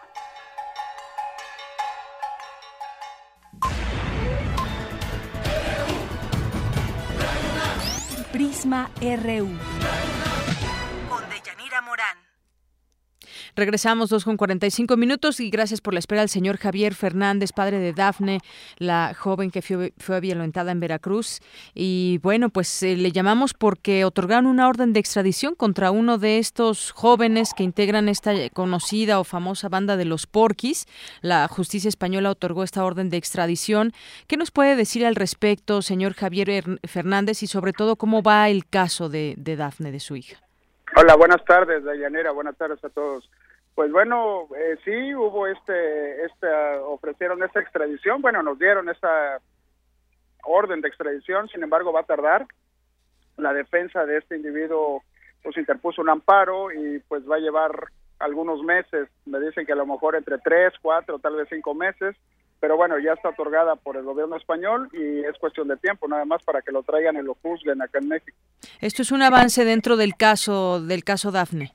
Sí, por supuesto. Hemos ido avanzando muy lento, pero bueno, hacia adelante y eso creo que es bueno.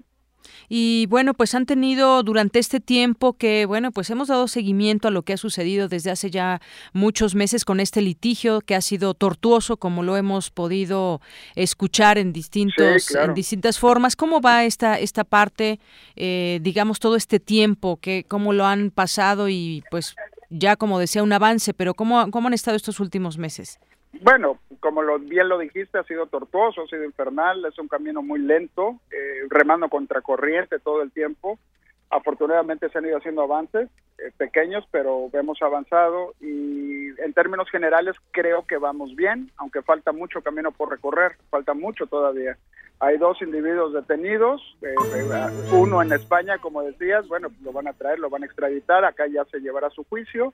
Eh, Capitán está detenido en el penal de la toma en Córdoba, en Amatlán, y bueno, también le lleva su juicio. Eh, Cotaita está todavía eh, prófugo de la justicia, que espero que lo agarren pronto, eh, ya sea Interpol o aquí en México, lo agarren, donde sea, pero que lo agarren. Y está el cuarto, que es Gerardo Rodríguez, que bueno, que hemos hecho algunas impugnaciones y ya por fin la última ganamos un amparo en donde pues, se va a reabrir su carpeta y lo van a investigar, porque lo habían dejado fuera de todo el caso. Este se trata del segundo integrante de esta, pues, de esta banda de los Porquis, pero también hay otras personas involucradas. Ahí cómo va el caso. ¿Como cuáles personas? Pues bueno, de, estos mismos jóvenes, ¿no? Bueno, son cuatro. Ahorita te mencioné. Uno, el que está en España, que lo van a extraditar. Dos, que es Capitán, que es el que está ya recluido en la toma en, en, Amatlán, Córdoba. El tercero sería Jorge Cotaita, que es el que está prófugo con orden de aprehensión, pero todavía no lo aprehenden. Y el cuarto es Gerardo Rodríguez, que es el que se va a reabrir su carpeta y al que van a pues investigarlo por, los delitos que se le pueden aplicar. Porque en este caso pues sería para los cuatro que ustedes piden que se aplique la justicia. Es que así debe de ser Los cuatro participaron, unos con mayor o menor medida, pero los cuatro estuvieron en el auto, los cuatro participaron y hay otros eh, delitos que no se han considerado como la privación ilegal de la libertad, por ejemplo, que le aplica a todos, ¿no? Así y el delito de omisión de auxilio a Gerardo Rodríguez en lo particular, que es al que dejaron eh, fuera de toda acción de la justicia desde un principio, pero ya se reabrió su caso y estamos en espera de que pronto también le brinden su orden de aprehensión. Señor Fernández, seguiremos atentos a este caso porque a final de cuentas pues es un es un tema al que se al que llamó la atención desde un principio con los medios. Bueno, no no podría decir que desde un principio, sino a raíz de que se conocieron algunos audios que, que, que, se filtraron a la, a la prensa, bueno, que usted dio, dio, a conocer y en donde se pues se pudo tomar en cuenta realmente cómo había eh, sucedido esto y pues la manera en que quedaron inculpados estos jóvenes, claro. aunque pues la, se trató la, de defenderlos ¿no? En su momento los padres y sus abogados. Sí, la misma fiscalía, ¿no? Una podredumbre ahí Exacto. de conexiones, las autoridades, de impunidad, de, en fin. Bueno, y, pues bueno, ahí está. afortunadamente hemos avanzado y, y, gracias a los medios, gracias a esta difusión, creo que ha ayudado muchísimo para que esto pueda pueda seguir hacia adelante y se haga justicia, que es lo único que he pedido desde un principio. Sí, muy, muy importante lo que usted comentaba. Desafortunadamente, lo que las autoridades de un primer momento no lo manejaron de la mejor manera y hasta que se hizo tanto ruido, pues decidieron tomar cartas en el asunto de alguna Así manera. Es, prácticamente un año después. Un año después, exactamente. Bueno, bueno pues, eh, ¿sí? señor Javier Fernández, le agradezco mucho nos hayas tomado esta llamada y poder conocer de cerca en qué en qué estatus, digamos, va esta investigación contra estos jóvenes que aún están prófugos. Muchísimas gracias a sus órdenes. Hasta luego. Buenas tardes. Arte y cultura.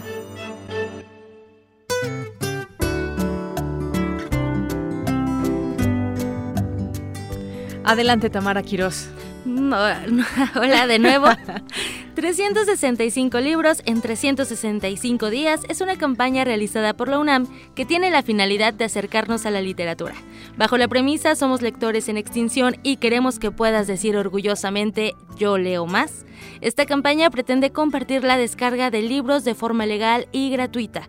Títulos como De la Tierra a la Luna de Julio Verne, Antología de obras de Sor Juana Inés de la Cruz o los poemas de Edgar Allan Poe están disponibles en el Facebook de la UNAM. También en nuestras redes sociales les compartimos la liga que los lleva a los títulos para poder descargar estos libros, así que no hay pretexto para leer. Por otro lado, nuestros eh, amigos de la Secretaría de Cultura nos regalan cinco pases dobles para la obra Esperando a Godot, el sábado 3 de septiembre a las 7 de la noche en el Teatro Orientación del Centro Cultural del Bosque, ubicado atrás del Auditorio Nacional. Se van a ir por teléfono a las cinco primeras personas que llamen al 55 36 43 39. Los ganadores deberán recoger los boletos media, media hora antes de la función en la mesa de relaciones públicas que estará al lado de la taquilla. Por mi parte es todo y que tengan un excelente fin de semana. Muchas gracias, Tamara. Zarpazo RU.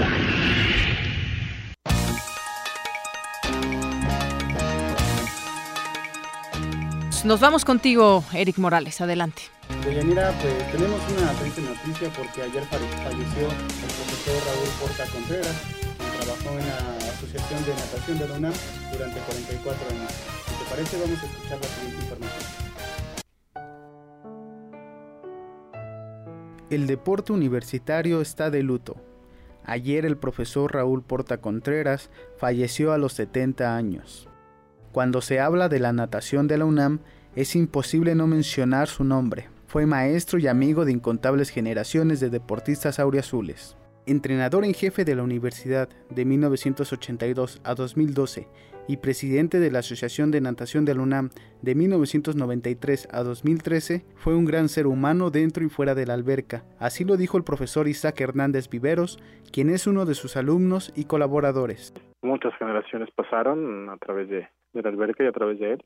Muchos compañeros míos se podrán asegurar que siempre fue un gran, una gran persona, un gran ser humano, un gran maestro siempre tenía palabras de aliento y eh, de apoyo hacia ti en cualquier circunstancia que estuvieras pasando en tu vida. El profesor Raúl Porta formó parte de la natación universitaria durante 44 años, lo que lo convirtió en un referente del deporte de la UNAM y del país. pues perdemos un, gran ser humano, perdemos un gran amigo, un gran maestro. Eh, se caracterizó por, en la anotación de, de la UNAM y, y, del país, por siempre buscar el, el desarrollo técnico de, los nadadores y el desarrollo integral de cada una de, de las personas que pasaron por él. Nacido en la Ciudad de México en 1946, fue parte de la UNAM desde 1972. Recibió la medalla al mérito académico en 2011 y fue fundador del Centro de Educación Continua y Estudios Superiores del Deporte. Este fin de semana, el profesor Raúl Porta Contreras recibirá un homenaje por parte de sus alumnos, colaboradores, amigos y familiares. El evento se llevará a cabo mañana sábado 3 de septiembre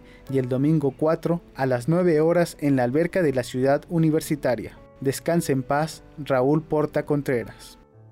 Gracias, Eric. Finalmente te informo que en unos minutos más, a las 3 de la tarde en punto, los Pumas Zacatlán arrancarán su participación en la Liga Mayor de la UNEFA 2016. El equipo Urazú se enfrentará a los correcaminos de la Universidad Autónoma de Tamaulipas en el estadio de la FE Zacatlán. Mucho éxito al conjunto universitario. Deyanira, nos escuchamos el lunes. Y allá vas a estar. Muchas gracias, Eric. Buenas tardes.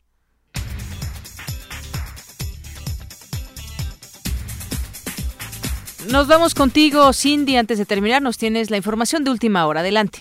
Deyanira, buenas tardes a ti y al auditorio. Te informo que Eduardo Rosales Herrera, académico de la Facultad de Estudios Superiores Acatlán de la UNAM, aseguró que la visita a México del candidato republicano a la presidencia de Estados Unidos, Donald Trump, no se puede considerar aún un triunfo del magnate. La Policía Federal reportó bloqueos en la carretera federal Toluca-Axixintla en el Estado de México por un grupo de manifestantes. Y por otra parte, el gobierno de Uzbekistán anunció oficialmente la muerte de su presidente Islam Karimov, quien fue hospitalizado el sábado pasado tras sufrir un accidente cerebrovascular. Es la información hasta el momento de Yanira. Muchas gracias, Cindy. Buenas tardes. Buenas tardes. Es viernes y está con nosotros José Luis Tula. Tú las traes, tú las pones, tú las tocas, tú las recomiendas, tú las dices. Adelante, José Luis Tula, ¿cómo estás? Buenas tardes.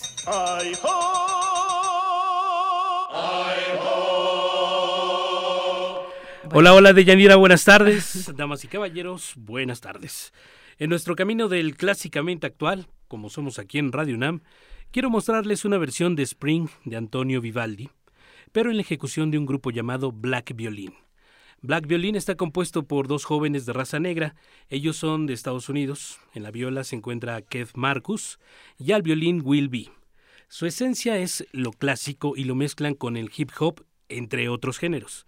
Así que bueno, demos paso al fin de semana, al relax y a la diversión, que por fin es viernes. Excelente fin de semana, ya saben, si toma no maneje, si maneja no tome. Buenas tardes. Gracias, gracias José Luis Tula. Luis Tula, Luis Tula. Nos vamos. Yo soy de Yanira Morán. A nombre de todos, muchas gracias y saludos a todos nuestros radioescuchas. Nos, nos sintonizamos el próximo lunes.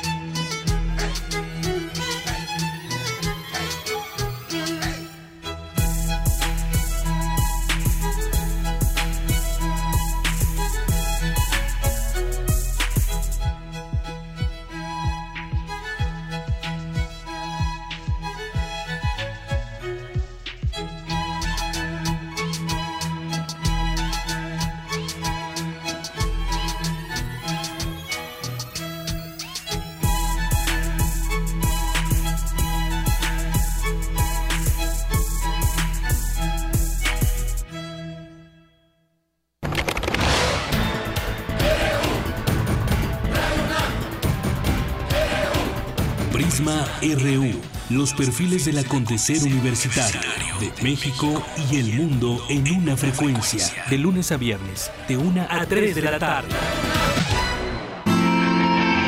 Radio UNAM, clásicamente informativa.